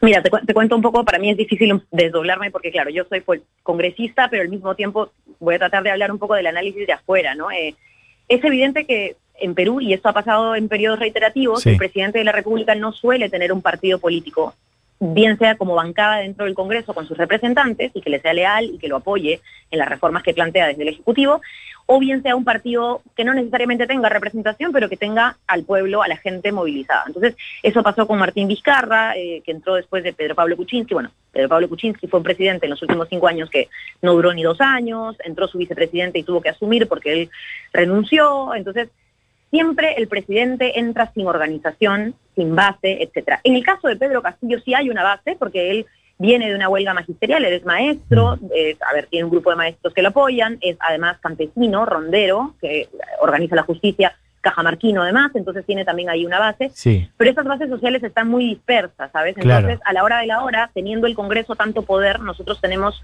eh, un sistema de, digamos, de balance de poderes, pero finalmente lo que está haciendo el Congreso en este último mes que le queda de gestión es tratar de hacer que sí. el Congreso tenga más poder que el presidente, y aparentemente podrían eh, eh, intentar todavía en estos últimos días lograrlo. Mm. Eh, cimentar las bases para que el Congreso sea el que, el que, pueda prescindir incluso del propio presidente de la República y Pedro Castillo no tiene eh, aún, ojo, preliminarmente aún eh, todo el apoyo que requeriría para evitar una eventual vacancia, que se puede solicitar, claro, que es legal, todo lo que ustedes quieran. Nosotros estamos trabajando para que los congresistas que entiendan y, y entienden más la urgencia de mantener, ¿no es cierto?, y sostener esta precaria gobernabilidad, pues tengamos que unirnos. Te, te, soy sincera y esto no es, no es todavía tan, eh, Sí. público, estamos conversando con diferentes fuerzas dentro del Congreso que va a entrar. Y te- te- sí. Pero esa es nuestra principal preocupación. Ahora, eh, Pedro Castillo tiene varios partidos apoyándolo, que ha estado con él en la segunda vuelta. Entiendo también, y esto ha sido público, por eso no cometo ninguna infidencia, él está creyen- eh, intentando crear un frente social, Claro. donde confluyan sus bases y las de otros movimientos para tener esa, ese social Ahora, afuera en las calles. Sí, te, te pregunto por eso, y, y ahora te saco del rol de politólogo y te pregunto como, como integrante de Juntos por el Perú. Eh, en, en base a esos movimientos sociales, eh, una de las cosas que hemos advertido desde acá, eh, eh, y bueno, me imagino que allá también será un tema de conversación, que es el mensaje conservador de Castillo, con respecto al movimiento de mujeres, con respecto al matrimonio igualitario, es una persona, ha sido un candidato que en, esos temas ha manifestado posiciones casi idénticas a la de Keiko Fujimori, ¿no? Posiciones muy conservadoras. Lo primero que te pregunto es, ¿ustedes lo, lo ven como un, como, como un riesgo eso? Y, y- y sobre todo pensando en esa, en esa alianza, ¿puede ser un problema este discurso de, de Castillo respecto a minorías y, a estos movimientos eh, para una fuerza progresista como la de ustedes? Sí, yo quisiera hacer en todo caso una corrección o una observación a lo que tú has mencionado, en lo que no estoy totalmente de acuerdo, ¿sabes? Porque en el caso de Keiko Fujimori sí hay propuestas lesivas, lesivas al tema, por ejemplo, de igualdad de género. Eh, hay no solamente propuestas, sino históricamente el Fujimorismo tiene grandes deudas con la sociedad civil, sobre todo con la lucha de las mujeres. Hubo un programa ¿no? de control de natalidad que ellos llamaron así, pero que en realidad fue digamos, un delito, fueron esterilizaciones forzadas a mujeres que o morían o no se enteraban que las esterilizaban y han tenido las secuelas físicas y mentales años después. Este es un delito que, dicho sea de paso, todavía no se puede investigar y juzgar aquí. Eh, acaba de reiniciarse el juicio porque, eh, pese a que hay varios implicados, el propio expresidente Alberto Fujimori no tiene este caso dentro del cuadernillo de extradición, entonces procesarlo por ello es difícil. Ok, si querés, Entonces, saquemos a Fujimori de la ecuación, Fujimori- pero digo, es, Va, un, es un candidato va, que de todas maneras tiene un mensaje, eh, de hecho, él lo ha dicho, anti-ideología de género, anti-matrimonio igualitario, digo, o sea, olvídate la comparación eh, con Fujimori, sí. Sí, es que es, muy importante que no se le compare. En segundo lugar, no es que Pedro Castillo haya dicho no a la ideología de género, pero sí ha cometido muchos reveses y muchas declaraciones que él ha dado. Él viene de un lugar en donde, a ver, toda la sierra del país, no, no to- toda, pero la gran mayoría tiene pues no solamente al catolicismo muy arraigado, Hmm. tiene también un conservadurismo cultural muy arraigado. Él digamos. Yo no me gustan mucho las comparaciones, pero digamos, es algo así como los errores o los reveses de Evo Morales, en donde Evo Morales se corregía y decía, sí, pues las compañeras aquí me han Claro. dicho que esto es así y yo no lo veía de esa manera. Yo veo a Pedro Castillo con ese tipo de liderazgo, ¿no? Es un liderazgo campesino, es un liderazgo comunitario que no tiene a el tema, por ejemplo, de la igualdad de género o del matrimonio y de los derechos LGTBIQ como algo primordial, pero se ha conversado con Castillo antes de la segunda vuelta y hemos, bueno, después de la primera, pero antes de la elección, y hemos quedado en una agenda, porque Juntos por el Perú es más bien eh, un reflejo de ese tipo de agendas eh, que se le llaman minoritarias, pero que para nosotros expresan a grandes grupos de, de la población. Sí. Y él nos ha dicho, toquemos todos esos temas en el proceso de la Asamblea Constituyente. A mí me parece importante, no tenía conocimiento de tal o cual vulneración a tal o cual grupo de personas, bacán, me reúno con ellas. O sea, ha sido un candidato que realmente ha mostrado una apertura que, claro, no tuvo del día uno, pero que ahora con el apoyo de otras fuerzas, pues nos ha permitido eh, tener ese margen de acción. Entonces, además de que es una, una comparación injusta, yo creo que el problema de Pedro Castillo es por omisión. O sea, él no ha tocado ni ha propuesto nada sobre estos temas. Ha tenido, sí, algunas declaraciones desafortunadas con las que no hemos compartido, pero eh, creo que lo que más le ha faltado es una agenda para con este tipo de, problemas, ¿no? Y eso es lo que también estamos aportando, entre otras cosas, Juntos por el Perú, ¿no? Estamos hablando con Sirid Bazán, congresista electa de Juntos eh, por el Perú, eh, en este contexto tan particular de- de tener un presidente ya elegido, pero todavía no formalmente electo. Eh, y me parece interesante contarle a la audiencia, Sirid, que vos tenés 30 años, eh, venís de la eh, televisión, de los medios de comunicación, te incorporaste a la política eh, en, un partido de, izquierda que tuvo su propia candidatura, ¿no? De Verónica Mendoza en la primera vuelta, en la segunda apoyaron entonces a Castillo. Eh, y te quería preguntar algo en concreto que es, eh, ¿te sentís parte de, de algo más grande que esté pasando en la región? A veces se hacían comparaciones con eh, lo que está sucediendo en Chile, donde también sectores juveniles que se incorporaron a la política que venían del, de- por ahí de, de- de- de- de sectores independientes. Eh, no sé, ¿te sentís parte de algo más grande? Sí, o sea, bueno, eh, hicieron muchas comparaciones porque yo fui dirigente estudiantil, como has mencionado. Mm. No faltaron en esa época las comparaciones con lo que ocurrió con Camila Vallejo, que terminó siendo diputada, es diputada, qué sé yo. Eh, mira, yo, yo creo mucho en, en la organización. O sea, yo he militado en el Partido. Socialista aquí desde los 18 años.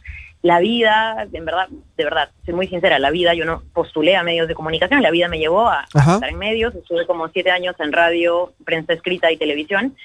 Y luego, pues, algunos dicen que regresé, pero yo siento que nunca me fui, eh, entré en política de lleno y ahora estoy donde estoy. Entonces yo sí siento que es un tema para mí, ¿no? Es un análisis muy propio, muy personal, que es Sí. generacional. O sea, yo Ajá. sí siento que aquí se acuñó mucho la frase generación del bicentenario, vamos a llegar a los 200 años eh, de la independencia de nuestro país. eh, y sí siento que hay una generación ávida de cambio, eh, es una generación que, que creo yo está más dispuesta a trabajar con las organizaciones.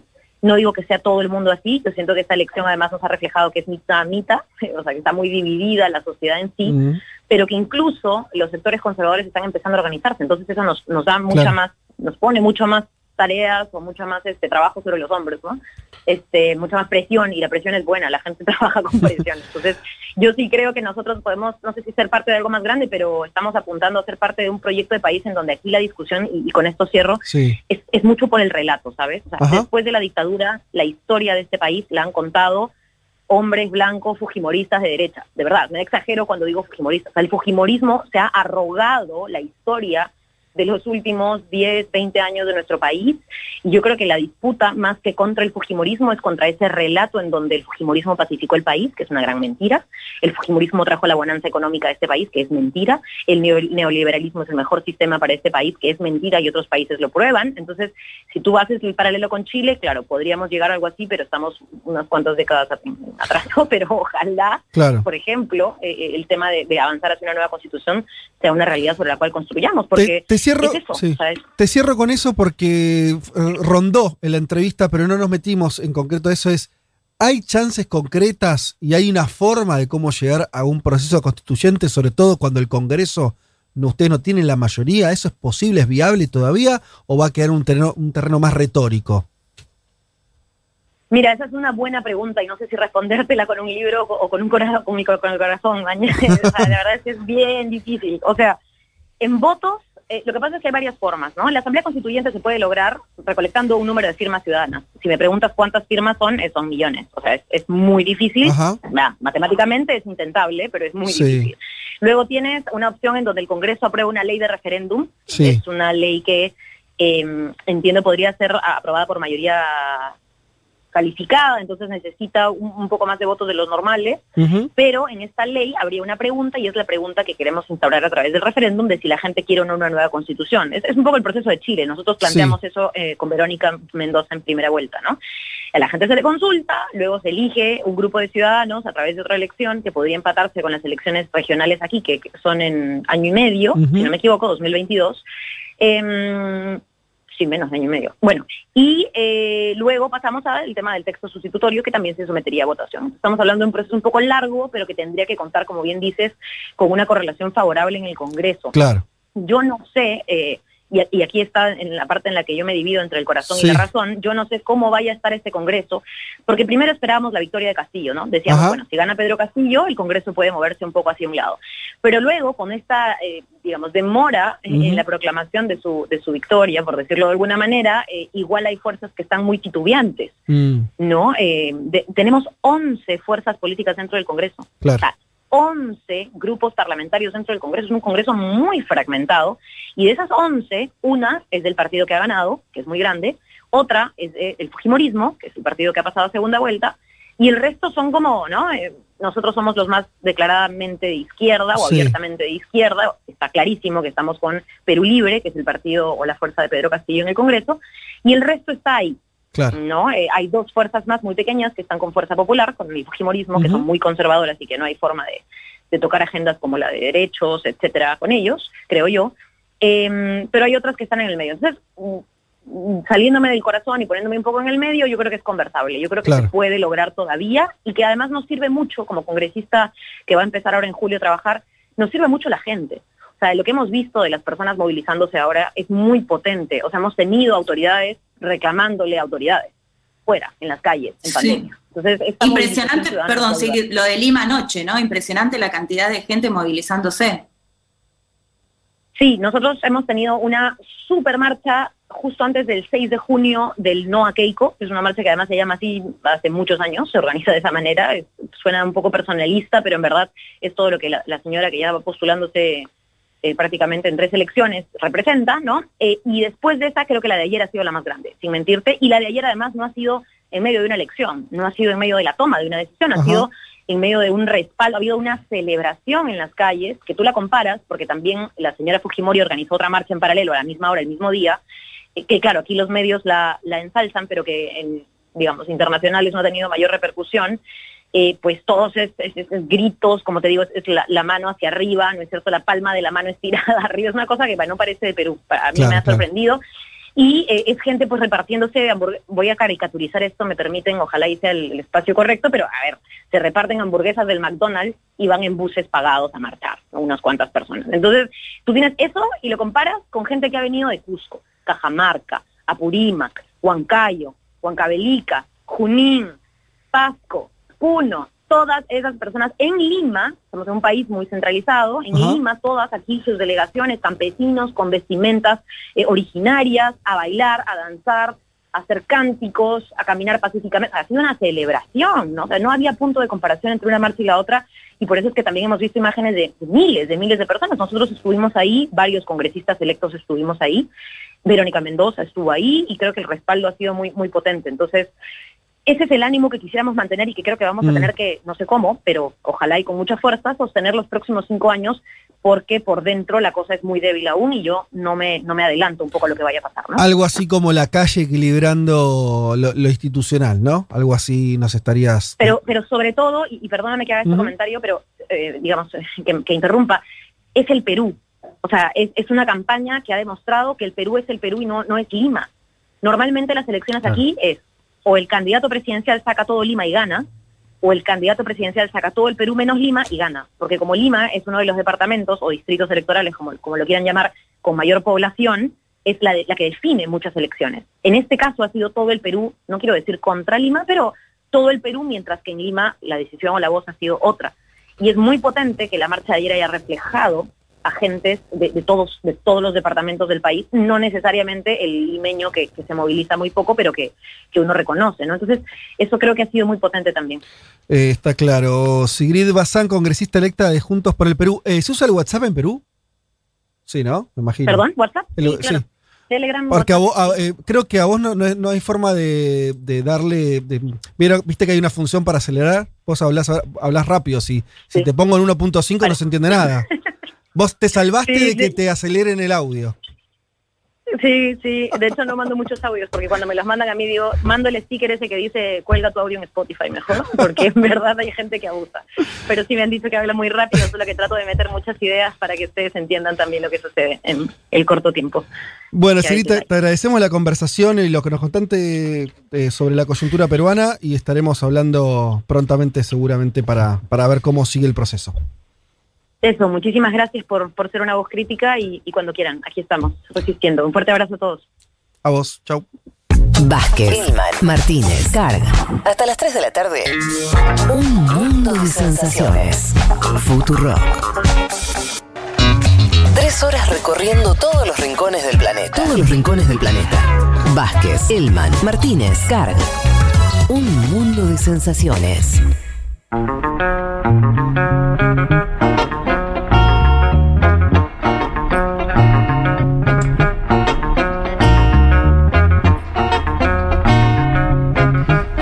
Mucha gente acá diciéndome que si sigo opinando lo mismo que opinaba sobre la comida peruana.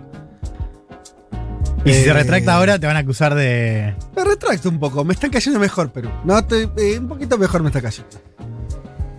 Sobre la comida igual mantengo mis dichos. Sobre la comida mantengo mis dichos. Pero bueno, no... Es- Esto es como, como había dicho Juan, Íñigo flexible, ¿cómo era el término? Íñigo Fle- Eh, No, Sí, creo que sí, creo que dije Inigo Flexible. acá sería Sigrid flexible, ¿no? Estamos Hay algo de. Sigrid flexible. Sí, está bien, está bien. Eh, Se pero metió bueno, sola igual, se metió. pero te- tenemos, tenemos más amigos que antes en Perú, eso es lo que hay que decir. Tenemos más amigos que antes. Che, eh, hay gente que te sigue felicitando por el cumpleaños. Eh, agradezco. gen- Eh, un, un regalo. ¿Un regalo? Ah, pues, perdón, claro, ustedes no escuchan, pero eh, preguntaron. Te preguntaron de- el regalo, sí. ¿Un regalo recibiste? Sí. Bueno. Sí, bueno. A veces libro. no es cantidad, es calidad. Es Sí, mejor, calidad. menos regalos que un montón de regalos. Menos regalos buenos No, este que un montón sí, de regalos. sí. Este va. Calidad, entonces calidad. va perfecto. Bien. Che, bueno, em, bueno, mensajitos varios por la entrevista. Eh, ¿Qué te iba a decir? Bueno, nada, eso. Gente festejando em, y celebrando. Hay pocas fotos hoy, ¿eh? así que si todavía tenemos tiempo, si nos quieren mandar fotitos de sus almuerzos o cosas, serán bienvenidas. Nos vamos a entonces la cumbre Biden-Putin. Eh, lo, lo- lo dejamos ahí cerrado, porque vamos a hablar específicamente de eso. eh, O también vamos a estar hablando de, del resto de la, No, del no, viaje. No, no, porque ya hablamos de, o sea, recordemos la semana De pasada la cumbre hablamos, ya hablamos. de, claro, de, de Biden en G7, después es verdad que tuvo TAN, pero bueno, ya ahí comentamos algunas claves de, de la gira europea que termina acá, ¿no? Y creo que mucho de lo que, de lo que vamos a hablar hoy se puede, se puede pensar en conjunto, ¿no? Con la semana, con la columna de la semana pasada, creo que hay una, una continuidad lógica, no solo por la gira, sino también por, por, por el, La temática, sí. Sí, sí, y por, por, por, por cómo fue el tono también de Biden acá. Ahora lo vamos a, lo vamos a ver. A ver, decíamos eh, una reunión en Ginebra, primera reunión cara a cara con, con Biden como presidente. Biden ya lo conocía a Putin desde la época de Obama, pero es la primera con, con Biden como eh, presidente. Poco más de tres horas. eh, se decía que iban a hablar más, pero bueno, digo, tres horas sigue siendo un número considerable. Es verdad que había muchos temas en, en la agenda. Y una reunión que podíamos sintetizar con esta idea de, del, del acuerdo en estar en desacuerdo, en esta frase en inglés que es agree to disagree, ¿no? O sea, nos encontramos para decir, bueno, acá no vamos a, no vamos a estar de acuerdo, pero al menos te lo puedo decir en la cara eh, y podemos hacer esta relación una relación más estable y predecible, ¿no? Es un poco lo que se decía de Estados Unidos, esta idea de construir una relación estable y predecible con eh, Rusia. Ambos líderes que se trataron con, con mucho respeto, o sea, no hubo nada así de chicaneo, sí, o desacuerdos en las conferencias o algunas cosas que uno podría decir, bueno, eh, no están alineadas y, y hay algunos dardos, pero por lo demás fue un tono amable, cordial. Esto lo, lo dijeron algo, ambos, perdón. Eh, una, una cumbre en la que se acuerda volver a normalizar la relación diplomática, una relación diplomática que estaba quebrada con embajadores de un otro país que se habían retirado. Bueno, ahora se acordó la vuelta de los embajadores, se retoma también el diálogo por el control de armas nucleares, que era un tema importante, diría uno de los más importantes en la agenda entre los dos eh, países que se había eh, congelado.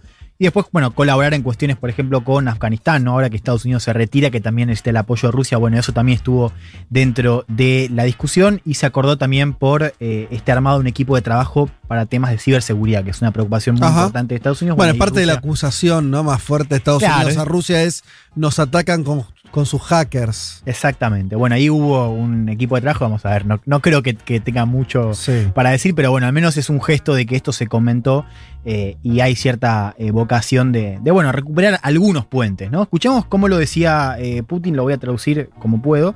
Em, ¿Cómo está tu ruso? Eh, ahora vamos, un poco oxidado, pero ahora vamos a ver. Escuchemos lo que decía Putin, que fue el que habló primero después de la cumbre en Ginebra. En muchos puntos nuestras evaluaciones difieren. Pero desde mi punto de vista, ambas partes mostraron un deseo de entenderse y buscar formas de converger posiciones.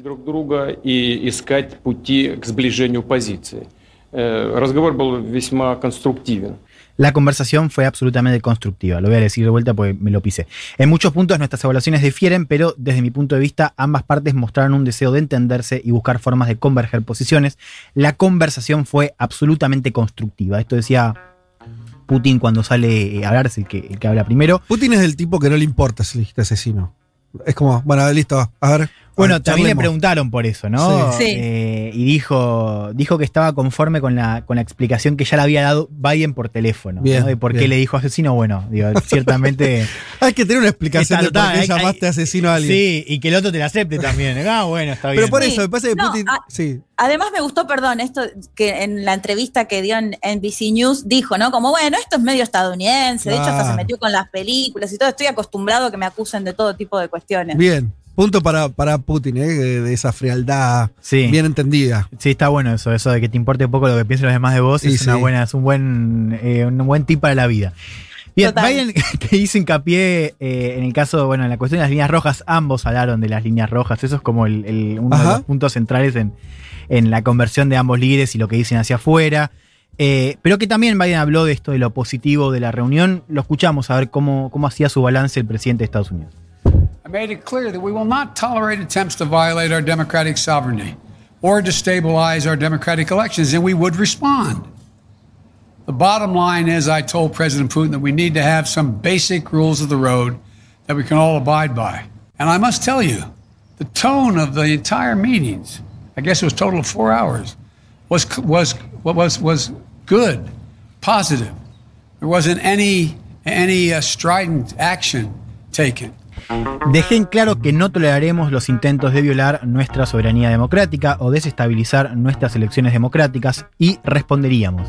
La conclusión es que le dije al presidente que necesitamos tener algunas reglas básicas que todos podamos cumplir y debo decirles que el tono de todas las reuniones, que supongo duraron en total unas cuatro horas, fue bueno y positivo. Cuatro horas, pero no ellos dos solos. No se tomó ninguna medida estridente. ¿O ¿Cómo? sí? Cuatro horas, pero no ellos dos solos las Sí, horas. Biden dice, dice cuatro, eh, otros medios que hacen un recuento dicen tres, poquito más de tres. Pero bueno, Ah, sí. bueno. Sí, con. Con más gente. Sí, pero digo, Sí. el Pero estaban es- ellos. es- es claro, es ellos dos. O sea, Una no es la mesa de trabajo. gruesa. sino- exactamente. Eh, digo, un ejemplo también de, de esto que decía de como de buscar puentes, es un poco también absurdo, pero, pero al mismo tiempo es parte de la diplomacia, ¿no? Que es, por ejemplo, Biden le entregó a Putin una lista de. eh, No. de- no, eh, eh, los regalos fueron eh, una- unas eh, gafas de aviador de Biden a Putin, esto según la, prensa, gafas de La- aviador que a las Biden- que usa. Claro, que Biden Él, usa claro, él mucho. usa. Claro. Y que a Putin además lo hemos Le- visto también y a con Putin gafas de también. aviador. Me gusta, Sí, me gusta sí. eso, exactamente. Que salgan esos Bueno, memes. Ese fue un regalo. A ver, digo, Biden, además de estas gafas, le entrega eh, una lista con 16 sectores estratégicos que deben quedar al margen de ataques cibernéticos, ¿no? Como agua, Ah. electricidad. Una cosa de. Acá bueno, no te metas. Claro, o sea, yo sé que me vas a atacar, Sí. ¿no? Eh, te pido y te advierto, digamos, porque también hay una, es una lista de advertencia, ¿no? Que no lo hagas acá. Eso es, digo, un ejemplo de estas cosas para buscar eh, esa cosa de la cuestión más predecible ¿no? de la relación. Después hay que ver cómo, se, digo, si, si esto Rusia lo tiene en cuenta, pero ante todo esto de decir, bueno, sé que me vas a atacar esto, mejor vamos a reducir riesgos, ¿no? Hay forma de saber, hay forma de que nosotros, con esto quiere decir cualquier persona normal del mundo, sepa si efectivamente esos ataques existieron. Eso, hay No, no, alguna- que los ataques existieron. eh, está comprobado, decís, eh, sin, sin. Más allá de la retórica demócrata desde Hillary para acá, con eso. Que hubo ataques, sí, sí, sí. De hecho, o sea, el, el ataque de Solar Wines, que todavía no está, no está- lo, lo que no sabemos es cómo fue, cuál fue el origen. Ah, bueno, Pero ¿quién? digo, no, pero digo, el caso de Solar Wines, que fue el último gran eh, ataque que se lo liga a Rusia, pero todavía eh, sin una confirmación, por supuesto, de que haya sido el Kremlin.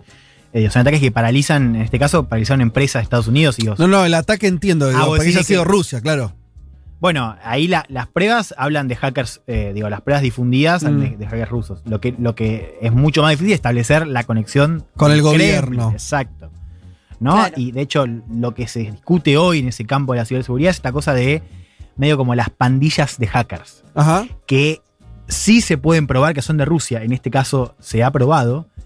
Lo que no se puede probar, como decía recién, es cuál es el vínculo concreto y cómo se vinculan con, si es que se vinculan, con eh, el gobierno. Claro, es- Juan, porque además lo que Sí. planteaba Putin también es, bueno, si se mira, y de hecho, según fuentes estadounidenses también, los ataques principalmente vienen de Estados Unidos, o sea, dentro de Estados Unidos, desde el Reino Unido, desde incluso países latinoamericanos, Hmm. digamos, como que Rusia no está entre los primeros, Claro. me imagino que es Ese es muchísimo el más otro, difícil el otro argumento.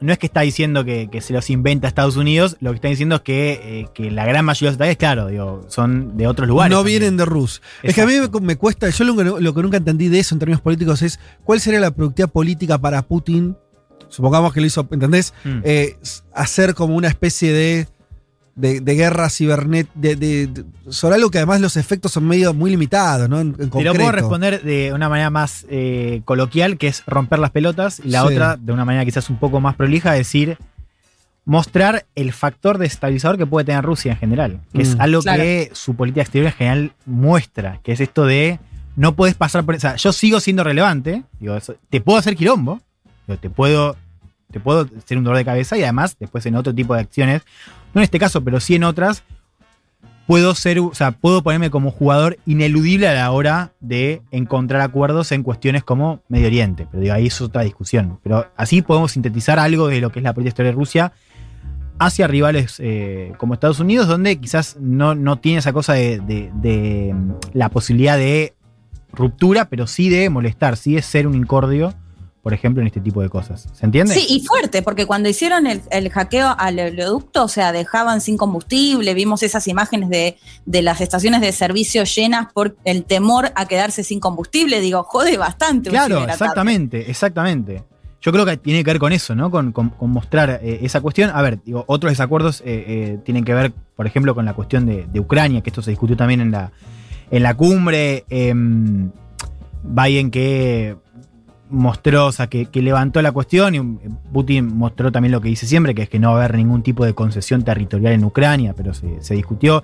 Después la cuestión de Navalny, ¿no? Una, un cuadro eh, que para Estados Unidos es una preocupación, al menos así lo, lo dice la situación del activista opositor que está encarcelado hoy, que estuvo con problemas de salud, bueno, lo hemos contado Sí. acá en este eh, programa. Biden dijo que va a haber consecuencias devastadoras para Rusia si, si Navalny muere en prisión, a lo que ya había dicho. Y acá quizás el detalle es que lo hace hablar a Putin del tema, que Putin en general no es, Ujú. no es muy abierto a hablar de, de Navalny. Fíjense lo que, lo que decía cuando le preguntan sobre Navalny y sobre el avance que está haciendo la justicia rusa sobre esta organización que él tiene al margen de su figura con estos temas de eh, corrupción. Lo escuchamos al presidente ruso. Сознательно, Хочу это подчеркнуть, игнорируя это требование закона, Ignorando conscientemente los requisitos de la ley, esta persona se fue al extranjero para recibir tratamiento.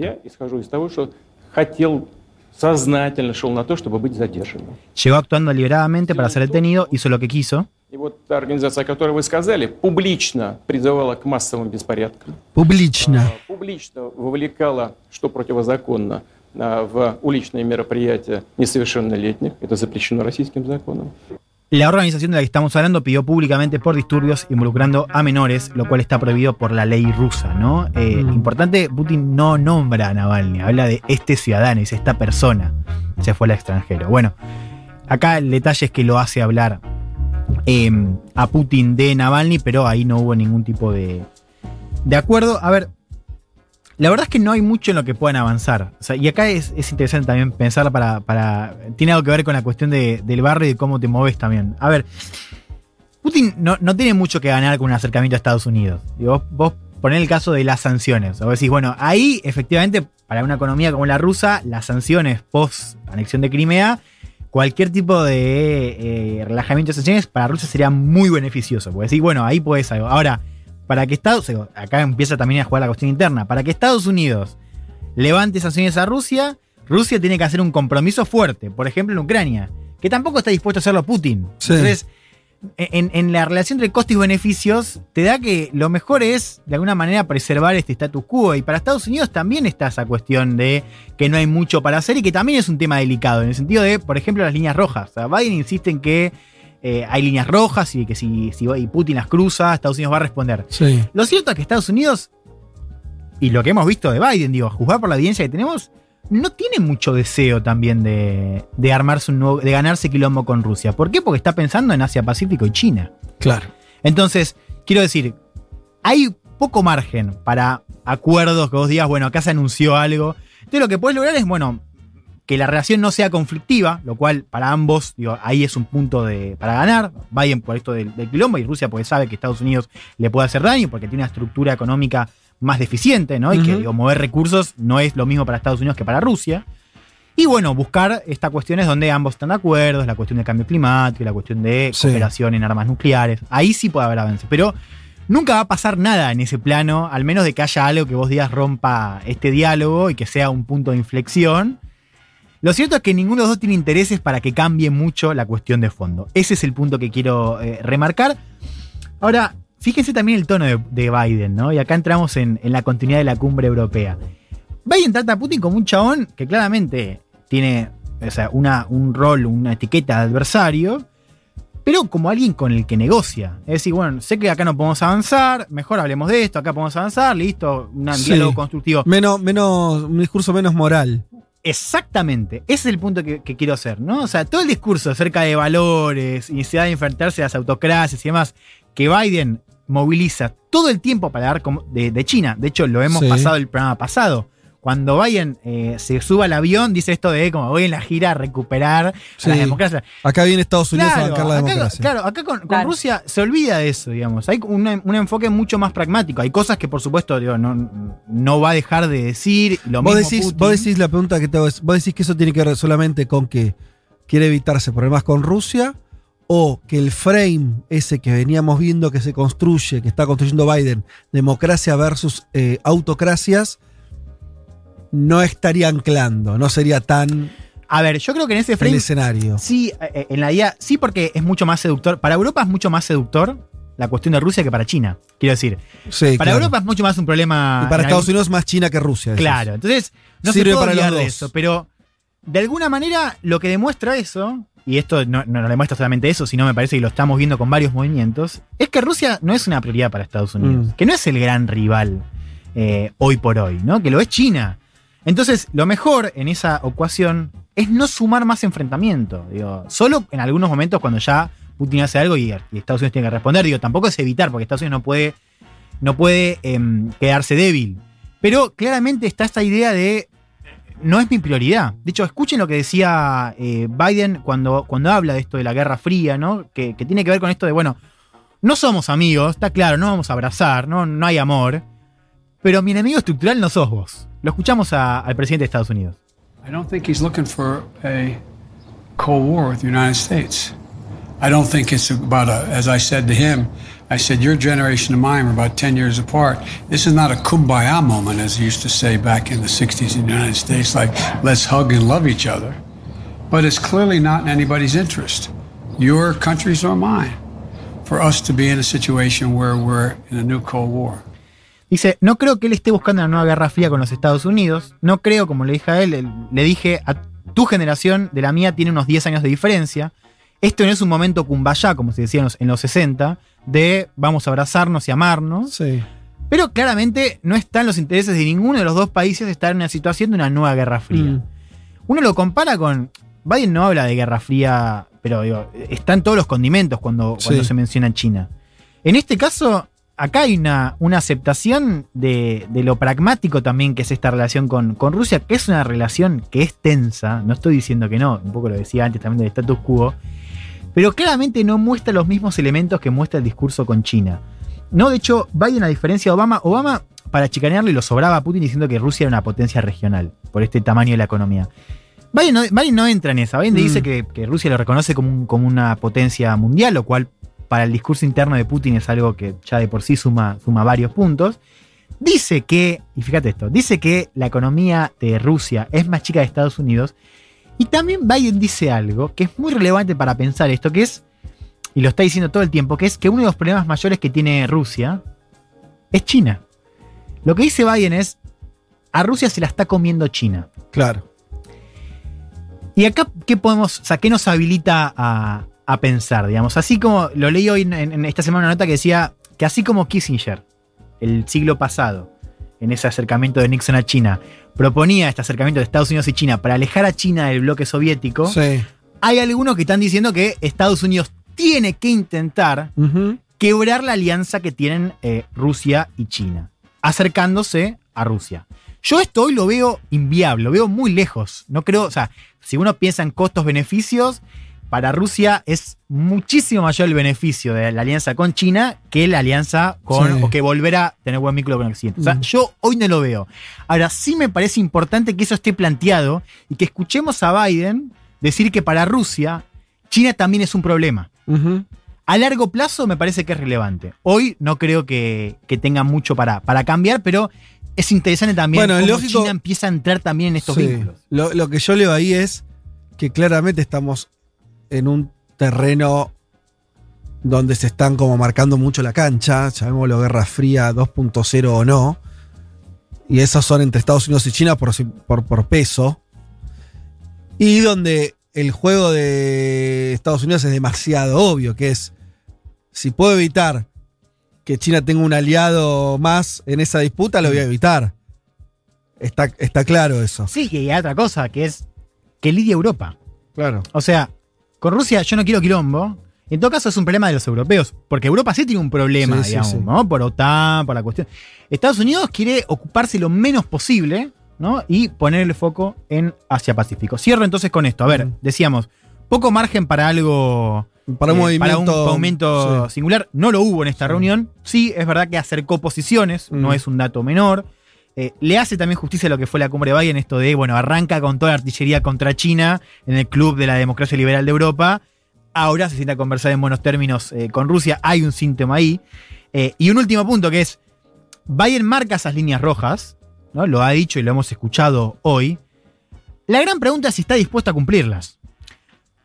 Vamos a ver qué va a hacer Biden, porque es difícil que, que- que- Putin, sabiendo lo que se juega Biden, no lo teste. De hecho, ya lo testeó con Ucrania. ¿Recuerdan el movimiento que puso, mandó tropas a Ucrania? Y le preguntaron a Estados Unidos, ¿vos vas a mandar tropas? No, yo me, me quedo afuera. Así que hoy no está sobre la mesa, pero me parece que cabe preguntarnos si eventualmente Putin desea testearlo a Biden en sus líneas rojas, ¿qué va a hacer el presidente de Estados Unidos? Bueno, eh, y esto nos va a impactar de alguna manera, ¿no? Este reacomodamiento mundial. Yo sigo esperando tener la respuesta a esta pregunta, que para mí va a ser muy estructural. Nos va a definir qué es cuánto van a empezar a dividir los territorios. O sea, cuánto. Nosotros venimos de una época, no tenemos la memoria de la Guerra Fría, no vivimos esa época, vivimos un mundo entre unipolar y medio semi-multipolar, donde podés hacer un poquito, ¿no? Hablando de América Latina, de, de las regiones que no son las que están en la disputa. ¿Seguirá siendo así? ¿Se- ¿Podremos seguir teniendo de socio comercial a China, pero estar bajo la eh, hegemonía norteamericana en términos, si querés, militares? Todas esas Claro. cosas, ¿no? Digo, la- eh, lo, de la, lo de la pandemia, eh, Argentina sin, sin la Sputnik estaríamos en una situación dramática. Eh, vamos, estamos produciendo la vacuna. Eso no son pavadas en términos de, de- de cómo se mueve la ficha. Podremos mantener eso. Estaremos en un mundo donde países como Argentina u otros podrán hacer al revés, como re beneficioso, decir, pido acá, pido allá, que me da vos, Claro, ¿no? Como jugar con esos eh, márgenes. jugar con esos márgenes. ¿Existirán esos márgenes o se viene una que nada que ver? Pues yo digo, esa parece medio inocente, ¿no? Como decir, no, es un re buen momento, porque entonces, como ellos están medio así, eh, vas, vas a un lado, le pedís plata al otro. Sí, bueno, amigo, la, la- ya el mundo nunca fue eh, ese campo, esa pradera. En general se viene un- una cosa más de, eh, de, de- de- cortar, ¿no? Entonces, bueno, qué sé yo. Ahí estamos. Eh, bueno, así que este, tipo de, de cumbres me parece que van a ser más interesantes las que eran hace unos años. Eso me parece también, ¿no? Que la época de Obama, donde todo eso era una especie más de. Todo estaba en una. en, un- en- en- en sordina. Ahora me parece que la cosa va mucho más a fondo. Bien. Un mundo de sensaciones. Vázquez, Carg, Elman, Martínez. Ver las cosas desde un rincón del mundo te da otra perspectiva.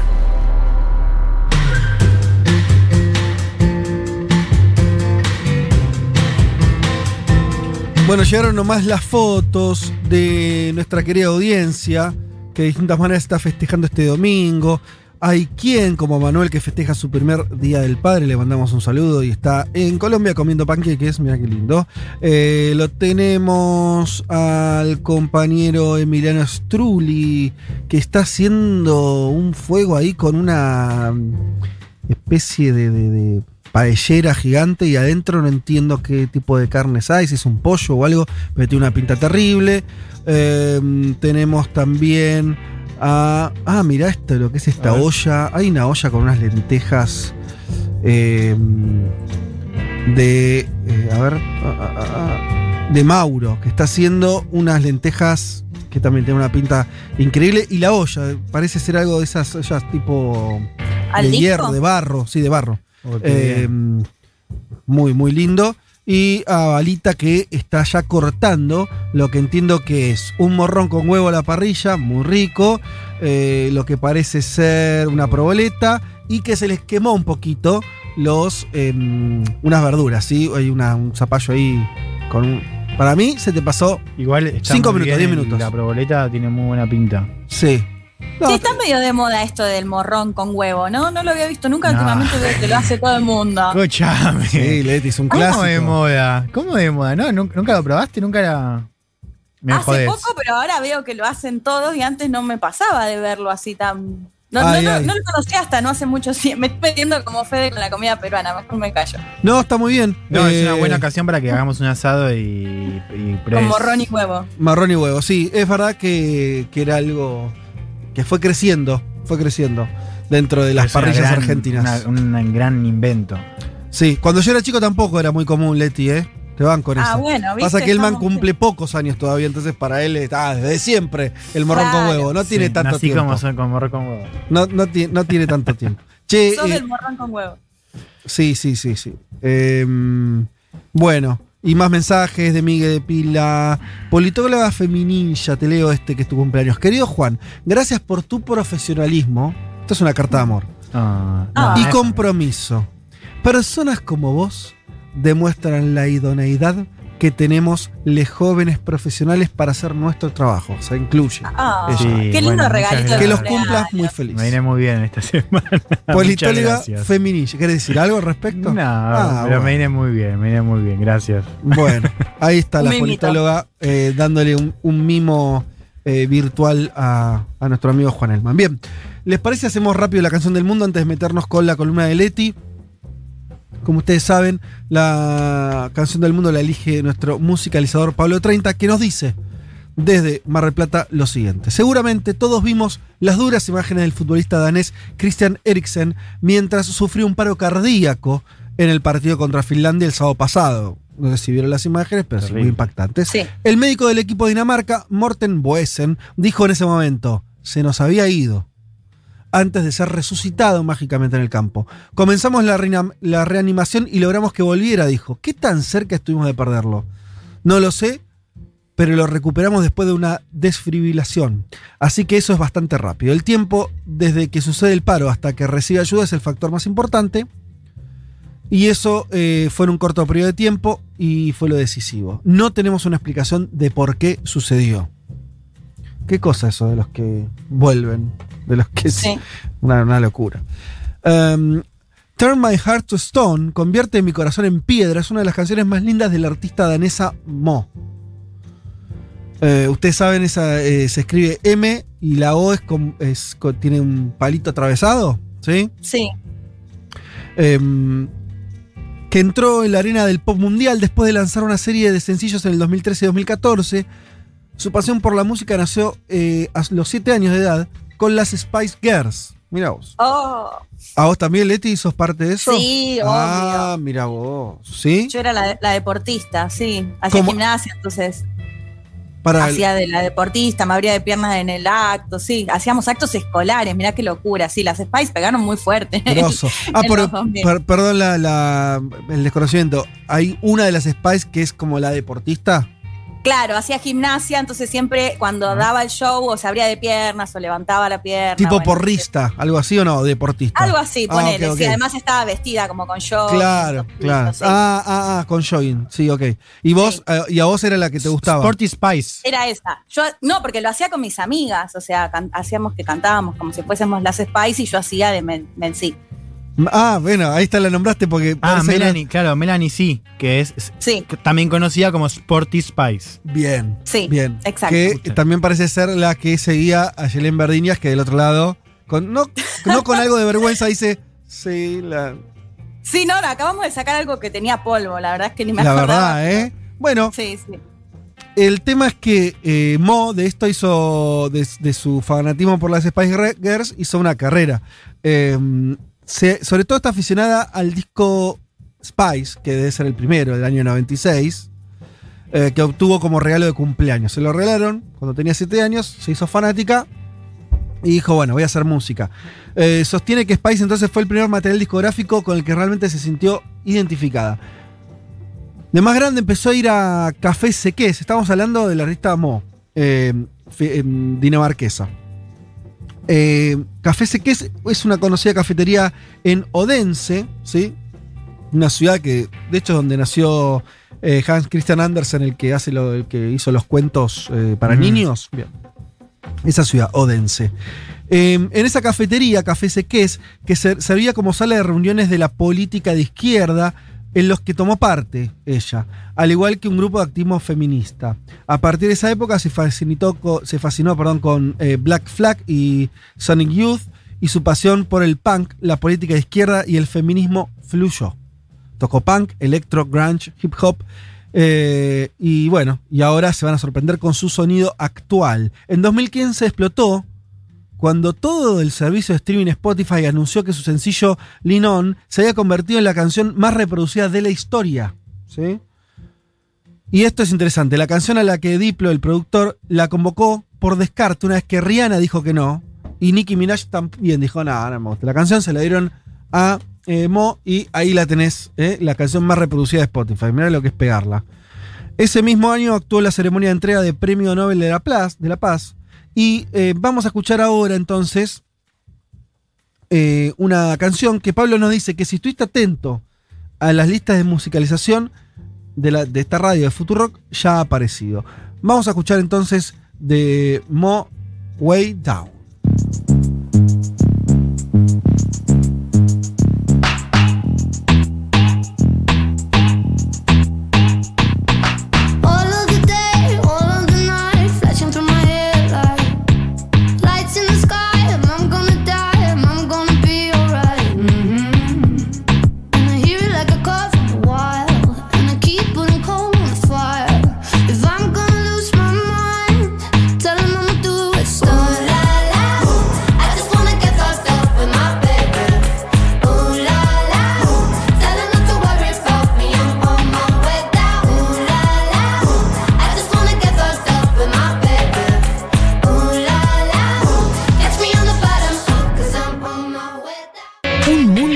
De sensaciones. Federico Vázquez, Juan Manuel Carr, Leticia Martínez y Juan Elman. Un programa sobre política internacional que no cree en teorías conspirativas. Bueno, casi.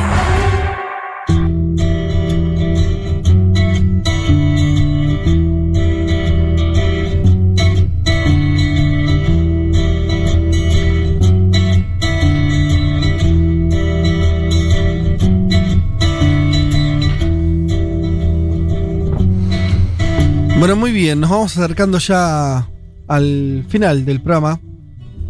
No sin antes, por supuesto, meternos en lo que también fue promesa eh, al principio de que íbamos a hablar sobre Canadá y su historia ligada a, eh, a de qué manera trató a, a sus indígenas, a los pueblos originarios. Eh, ¿Por dónde arrancamos, Leti, para contar esta historia? Eh, bueno, arrancamos por esto de que, planteábamos, vamos a hablar de lo que se conoció exactamente como escuelas residenciales, Indian Residential School, que eh, están, pues, o sea, si bien en las últimas décadas o en los últimos años hay que decir que volvió con más fuerza porque son escuelas que funcionaron hasta 1996, es decir, que es bastante reciente, volvió a la agenda, si se quiere, porque se descubrió hace tres semanas, un mes, Sí. 215 cadáveres de niños y niñas indígenas que estaban en una fosa común en una de estas escuelas residenciales. Por eso me parecía interesante eh, traerlo porque, bueno, vos mencionabas antes de todo, esto, todo este debate que se, se armó en base a los pueblos originarios y los colonizadores en, el continente americano, y bueno, esto está bastante ligado del tratamiento que se les dio a los indígenas, a las indígenas en Canadá. Eh, como hacemos siempre, si te parece, arrancamos por el comienzo. ¿Qué son, cómo surgen estas escuelas? En 1876, durante el gobierno del primer ministro John McDonnell, es que se empieza a avanzar en cierta legislación a nivel más general que buscaba ni más ni menos que asimilar a justamente todos esos pueblos originarios que eh, vivían en Canadá, donde, como vos lo decías, bueno, independencia del Reino Unido, con fuerte impronta también de, eh, Francia. Eh, en ese contexto es que se establecen a fines del siglo XIX estas escuelas, que como les mencionaba antes, se llamaban escuelas residenciales puntualmente, y que estaban destinadas para eh, los nenes y las nenas indígenas. ¿Cómo lo hacían? Básicamente iban a buscar estos nenes y estas nenas a las reservas, se las arrancaban ni más ni menos que de los brazos de los padres y de sus madres, en general en un promedio de entre 6 y 8 años, y pasaban si no pasaba nada entre medio, al menos hasta los 13 o 14 años en estas escuelas eh, residenciales. ¿Qué era lo que pasaba? Bueno, cuando llegaban eh, ni hablar que les cortaban el pelo, les sacaban la ropa que usaban, que, que usaban hasta ese momento, eh, les prohibían hablar en sus lenguas nativas, se les impuso el inglés, eh, bueno, entre una serie de cuestiones que lo vamos a ir viendo y lo vamos a ir analizando en la columna. También a través les traigo una película muy buena y un documental que les recomiendo, quizás lo pueden ver este domingo a la tarde. Leti, pero esto que estás contando tan, tan bestia, tan. Sí. No sé, inhumano. ah, sí. Esto hasta el 96, decís que sucedió así. En el nove- 96 se cerró la última escuela. Ahora vamos a O escuchar sea, si esto, el Estado auto, canadiense, te lo voy a preguntar, esto- el Estado canadiense como política lo tuvo hasta fines del siglo XX. Sí, totalmente. El Estado, o sea, eran escuelas, ahora lo voy a contar más en detalle, pero eran escuelas que por supuesto administraba el Estado y que estaban bajo la tutela o la administración de cada institución, si se quiere, de la Iglesia Católica y la Iglesia Protestante. Eh, y hasta el 96, de hecho vamos a ver que después del 96 que se cierra esa escuela, pide por primera vez perdón eh, el gobierno canadiense. Pero si te parece, escuchamos a eh, Tomás Listrani, que lo hemos entrevistado otras veces, él es coordinador del Observatorio de América del Norte del CESIUB de la Universidad de Belgrano, que nos contaba un poco eh, acerca de algunos datos que ahora los vamos a ir eh, analizando, detallando, Dale. eh, sobre cuánto duraron, qué objetivo tenían y algunas cuestiones más de color, pero que me parece que sirven mucho para entender eh, la mirada que hay que decir que hasta aún hoy se tiene con respecto a los pueblos originarios en Canadá. Lo escuchamos. El tema de escuelas residenciales duró aproximadamente 150 años, entre mediados del siglo XIX y finales del siglo XX. Estamos hablando de 130 establecimientos y entre 150.000 y 180.000 personas afectadas. Tenía el objetivo de, entre comillas, educar a los niños indígenas, pero también la intención explícita de adoctrinarlos en las formas de vida europea y cristiana. Copió el modelo de escuelas para indígenas de Estados Unidos, que seguía también el mismo mandato civilizatorio. Los manuales escolares canadienses todavía en el siglo XX definían a los pueblos originarios como los salvajes del bosque sin domesticar. Es importante remarcar acá que tuvieron un rol muy grande las iglesias católicas y protestantes en sus distintas variantes, y esto se explica por la presencia federal, que desde el siglo XVII tenía eh, estas iglesias con el sistema de misiones, muy parecido a lo que nosotros conocimos en nuestra época colonial acá en América del Sur. Bien. Bueno, 150 años, o sea, fines del siglo XIX hasta la década del 90, en el 96 concretamente, que se cierra ya la última institución, 150 años, donde eran obligados estos niños y niñas que vos decías, eh, no, no me acuerdo el califica- calificativo que usaste, pero todavía no te conté además gran parte de las situaciones que hacían, porque se los llevaban a estos nenes y a estas nenas no los volvían a ver a sus padres y a sus madres, o sea, no tenían, no volvían a tener eh, contacto. Se calcula que al menos entre 150.000 y 180.000 eh, nen- nenes que pasaron por estas eh, escuelas. Les recomiendo ver el documental de Al Jazeera que se llama Canada's Dark Secret o El Oscuro Secreto de Canadá, que ahí se, lo- se los conoce como los sobrevivientes a quienes eh, pasaron por estas escuelas y, y, bueno, y, y viven aún. Ahí está bueno el documental porque se puede ver muchos de estos testimonios donde cuenta, por ejemplo, una de una mujer que cuenta que eh, eh, tiene sordera de un lado porque de pronto hablaba en su lengua natal y la golpeaban tan fuerte que perdió parte de su audición. Ni hablar de lo que tiene que ver también Fede con las denuncias de abuso sexual que sufrían por parte de eh, monjas, cu- curas, porque te decía que estaba bajo la administración eh, de la iglesia, entre otros tipos de tortura, incluso hasta con electricidad, de las cuestiones tan aberrantes que se vivían realmente en estas escuelas que buscaban, eh, como bueno, Tommy lo planteaba en, términos de educar, entre comillas, ¿no? De buscar eh, básicamente terminar justamente con la cultura de los pueblos eh, originarios. Les recomiendo también mucho la película Indian Horse, que es de un libro de 2012 de Richard Wama, Wama- Wagamese, que él cuenta justamente la historia, porque otra, cosa, otra cuestión que vamos a ver es la dificultad que después tenían estos nenes y estas nenas para adaptarse. Por un lado, a familias que ya no los reconocían, porque imagínate que eran chicos que ya no hablaban ni su lengua natal, ni tenían sus tradiciones, digo, eh, muy distintos y con muchas dificultades para adaptarse al resto de la sociedad. De hecho, uno de, las víctimas que habla en el documental plantea esto de eran personas que quedaban en el limbo, ¿no? Porque no podían ni, ni volver con sus familias ni adaptarse o conseguir trabajo en, eh, en la sociedad. Si te parece, volvemos a escuchar a Tomás Listrani porque él nos hablaba, esto se va a conocer ya después como genocidio cultural directamente, cómo forma parte de la segregación que se llevó adelante en Canadá, porque no solo tenía que ver con eh, la- las escuelas, como te mencionaba, sino que había un montón de otras series de, de cuestiones en relación al trato de eh, los pueblos originarios. Volvemos a escuchar a Tomás Listrani. Con una ley de 1920 no solo que se volvió obligatoria esta modalidad, sino que se estableció como ilegal que un indígena fuera a algún otro tipo de institución educativa. Según el derecho del siglo XIX, no podían dejar las reservas indígenas y hasta 1960 no podían votar. Así que sin eufemismos, esto no fue otra cosa que un sistema de segregación similar al famoso Jim Crow del sur de los Estados Unidos contra los afroamericanos. Si juntamos todo, tenemos una política sistemática de desarraigo, etnocidio y privativa de todo futuro laboral. En algunas escuelas la tasa de mortalidad llegaba al 70% y la mayoría no pasaba el año en esas instituciones. Bueno, mamita. Tremendo. Che, yo, sí, qué ganas de. No, no sé. No, me, me- no, me genera, me, me genera un odio a, Sí, sí. al, al Partido Liberal, a Mm. Justin Trudeau, a su papito. El papá de Justin Trudeau fue presidente mientras Sí. pasaba esto. Sí. El papá fue Sí, presidente decir un- en los años 70, 80. Eh, o sea, que tiene una tradición. Pero además lo que están contando es de una bestialidad eh, pocas veces Sí. vista, ¿eh? Igual, eh, eh, digo, no, sí, no igual. Eh, para apuntalar, eh, hace poco leí un, un informe de, de Survival que, que- que- que sigue todo este tema, que es una organización, no sé de dónde es, creo que tiene sede en España, no sé, decía que hoy tenés más de 2 millones de pibes que viven en la actualidad en ese tipo de escuelas. No en Canadá, pero sí, por ejemplo, en India, en otros lugares de Claro. África.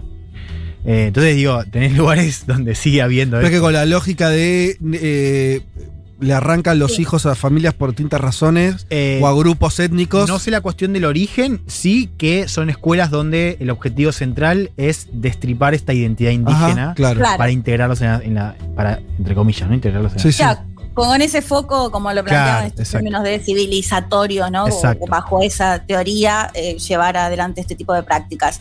Como lo decía Tommy, en, en algunas escuelas eh, la tasa de mortalidad llegaba al 70%. Hay un caso muy conocido de un doctor, Peter Bryce, que es contratado por el Estado a comienzos de 1900, 1907, por ahí, que es contratado para que vaya a ver cómo funcionaban eh, las escuelas, sobre todo en la cuestión sanitaria. No le dejan publicar el documento. O sea, lo, había, lo habían contratado del propio Estado. Cuando él escribe lo que pasaba en estas escuelas, no se lo dejan publicar. Lo publica por su cuenta más tarde y decía que en ese momento, o sea, comienzos de 1900, había entre un 14 y un 24% de tasa de mortalidad que llegaba al 42% porque lo que pasaba muchas veces decíamos que entre 150 mil y 180 mil eh, chicos y chicas pasaron por estas escuelas y se calcula que al menos 6 mil murieron. En realidad, esto to- todo tomarlo con pinzas porque todavía ni siquiera se sabe de los nombres, ni siquiera se saben las causas de muerte, es decir, hay mucha desinformación aún hoy. Lo que se cree es que la gran mayoría moría por cuestiones más relacionadas a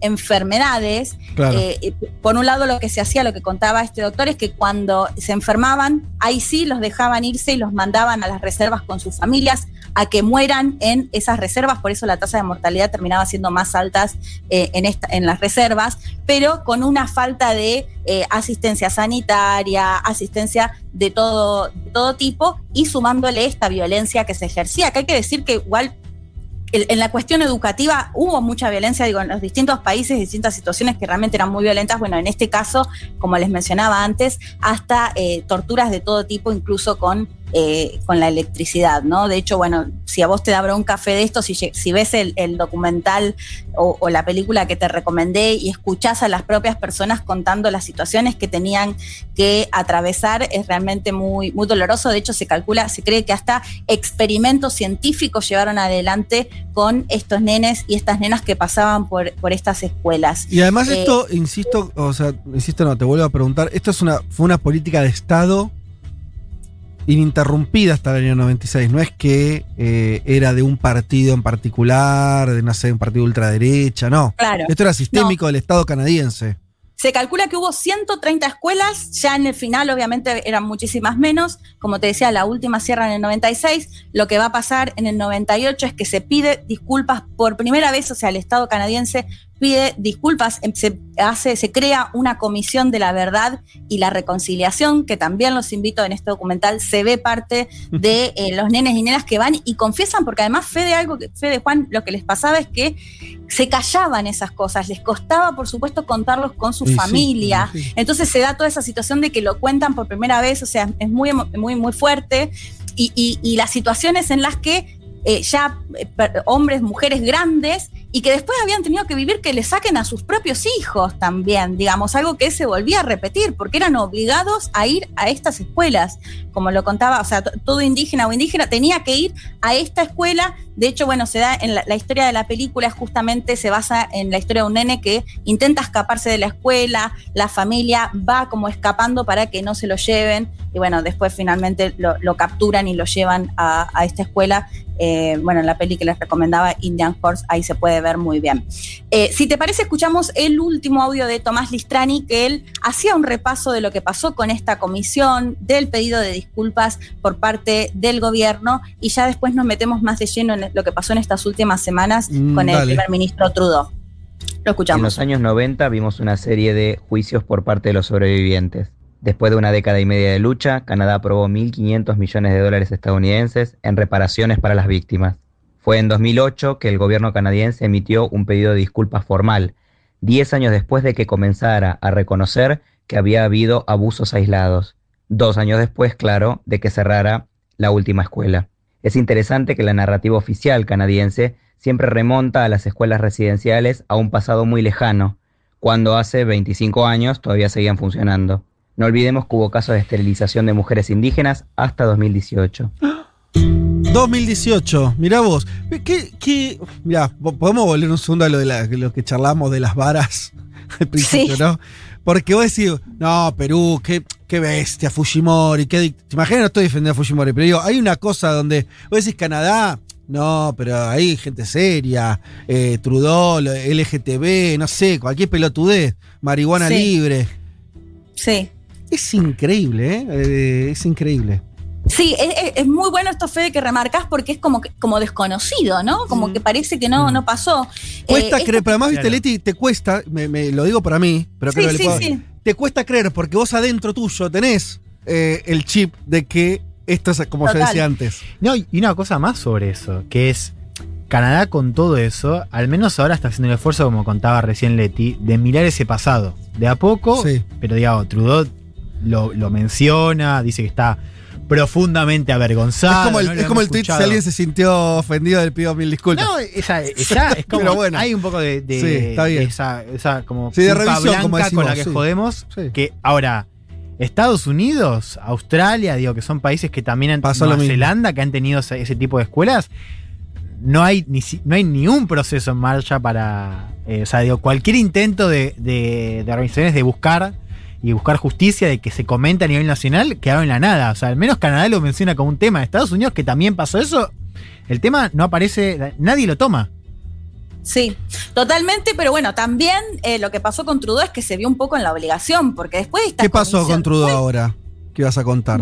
No, lo que pasó, bueno, por un lado esto lo de la comisión que se conoció por primera vez con fuerza, esto que remarcaba Tommy de una sociedad que se ve a sí misma como muy abierta, como muy del Sí. respeto a las minorías y, y se empiezan a contar y a conocer estas historias que habían quedado bastante calladas, obviamente con la dificultad que genera eh, poder decir abiertamente, ¿no? Si sufrieron un abuso sexual, si fueron golpeados, si fue, todas las situaciones que vivieron y que recién, justamente después del cierre de la, de la última escuela, es que empiezan a salir con más fuerza, digo, me parece que lo empezó a arrinconar. Y por otro lado, lo que pasó que les mencionaba al principio, que eh, se encontró en lo que, era, en lo que es la Columbia Británica, en el oeste de Canadá, hace tres semanas, ni más ni menos, el descubrimiento de esta fosa que había 215 cadáveres de nenes y nenas que habían muerto en esta escuela, nenes que morían y ni siquiera les avisaban a sus familiares, familiares que además no veían hacía años y como les mencionaba antes, no se sabe, se calcula que son 6.000, pero en realidad no se saben ni los nombres, Claro, ni, el la- tipo de muerte. Bueno, esto golpea muy fuerte, de hecho hubo grandes movilizaciones justamente con este pedido, en este contexto eh, de Trudeau.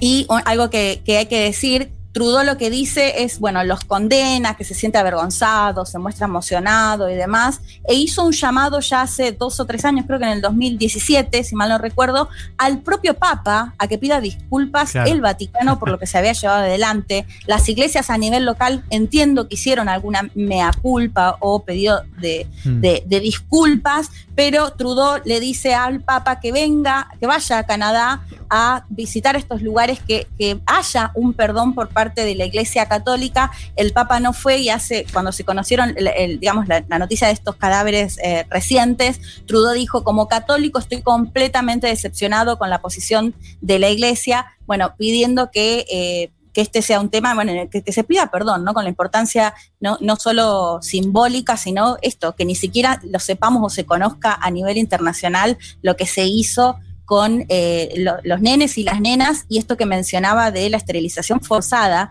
fue legal hasta la década del 70, la esteril- ¿Pero esterilización eso también fue la forzada. iglesia católica o el Estado canadiense? No, suena que el la- Estado, Ah, el Estado, pues la pero tira- me la refiero tira- a, a este contexto de cómo se trataban los pueblos originarios y que se sabía que se seguían haciendo estas esterilizaciones forzadas hasta, si mal no recuerdo, como dijo Tommy, el 2018. Pues por eso Eh, te digo, pero suena lo que estás diciendo de Trudeau y la iglesia medio tirarla afuera. Pues, eh, o sea, la iglesia puede tener millones de cuestiones, pero esto fue una política del Estado lo que vos contaste. Sí, total, pero lo que dice es que le pide, que- le pide al Papa que pida disculpas por lo que hizo la Iglesia Católica Claro. que manejaba estas escuelas. Claro, sí, o sea, más de la mitad estaban manejadas por la iglesia, o sea, ahí hay una Claro. responsabilidad también de, de la iglesia católica. Claro.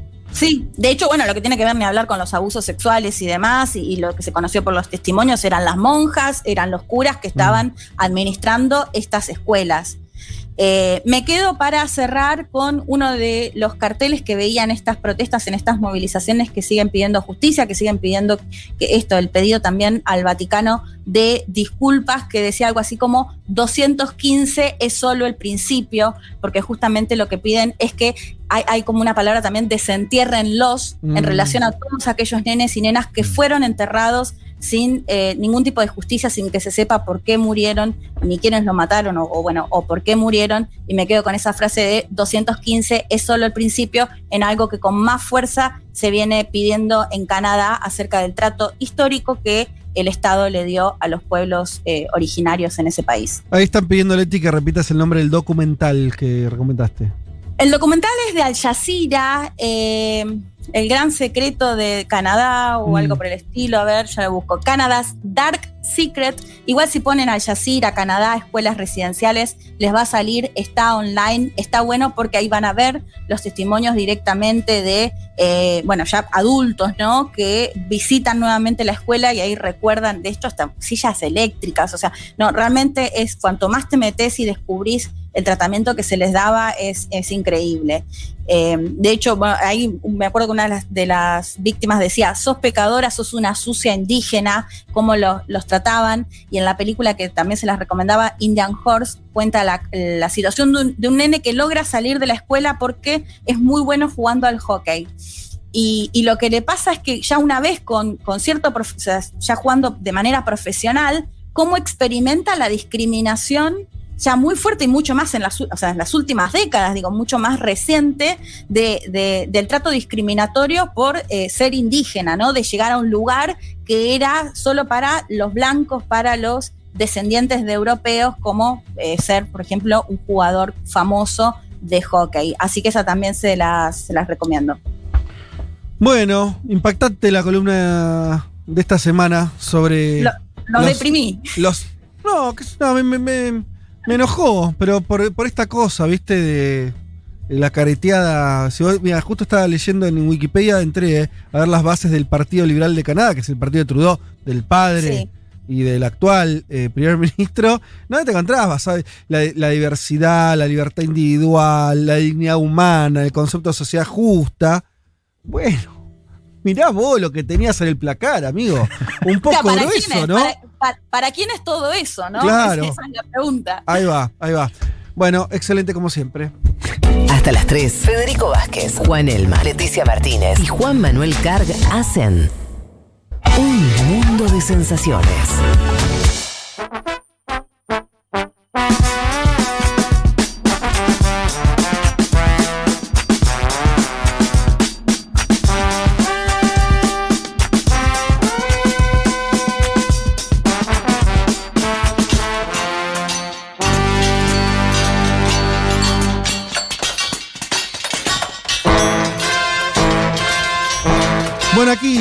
Sobre el final del programa del día de hoy. Creo que ha sido variado. Lo tuvimos, eh, a pesar de tener la baja de Juan Manuel Carr, que por lo que sabemos está en alguna situación vacunatoria, por lo tanto lo celebramos. Exactamente. Le mandamos un abrazo. Eh, creo que hicimos bien eh, el programa. Hemos tenido entrevista interesante eh, a, a una diputada del Perú. Hemos tenido nuestras columnas, nuestras conversaciones.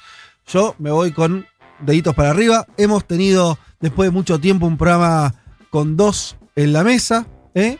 Y acá tenemos, vos sabés, eh, esto que es, eh, Mirá. Juan, es un controlador de dióxido de carbono O sea, que, que hay en el estudio. O sea que si esto está en verde, es que la circulación de aire que tenemos internamente está ok.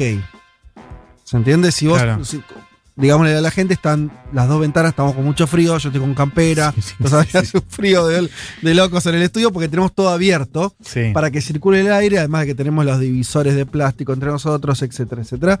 Eh, y tenemos este apartito que, si se pusieran en rojo, es que estaría todo Ah, mal. Se pudre. Y hay distintos colores. El verde es que estamos bien. ¿Sí? Ok, perfecto. Así que fue con protección esto que hicimos recién. Eh, Qué bien. Así que todo bien. Eh, Fede, igual después de la columna que bajonera un poco, me quedo con esto que decías de Juanma, que ya se esté vacunando, habla de que queda poco. Pensemos en eso. Sí, claro, yo estoy ahí como eh, eh, dándole F5 a las novedades de cuando abren, abren para mayores de 40, ya estamos ahí. Eh, Sí, sí. cerquita, cerquita, es verdad. eh, pero bueno, más cerca de lo que pensamos hace un mes, Sí, re. todo seguro. Sí, sí, sí. sí. Así total. que totalmente. Bueno, bien, vámonos entonces con esa idea. Si les parece, agradecer a todos los que nos mandaron mensajes y como siempre, no llegamos a leerlos a todos, pero creo que, que varios sí. Y les enviamos un saludo a todos los que estuvieron comentando. Les agradecemos a todos los que mandaron sus fotos con sus comidas. Eh, bueno, eso. Que tengan un buen domingo. Esto ya listo. Se fue.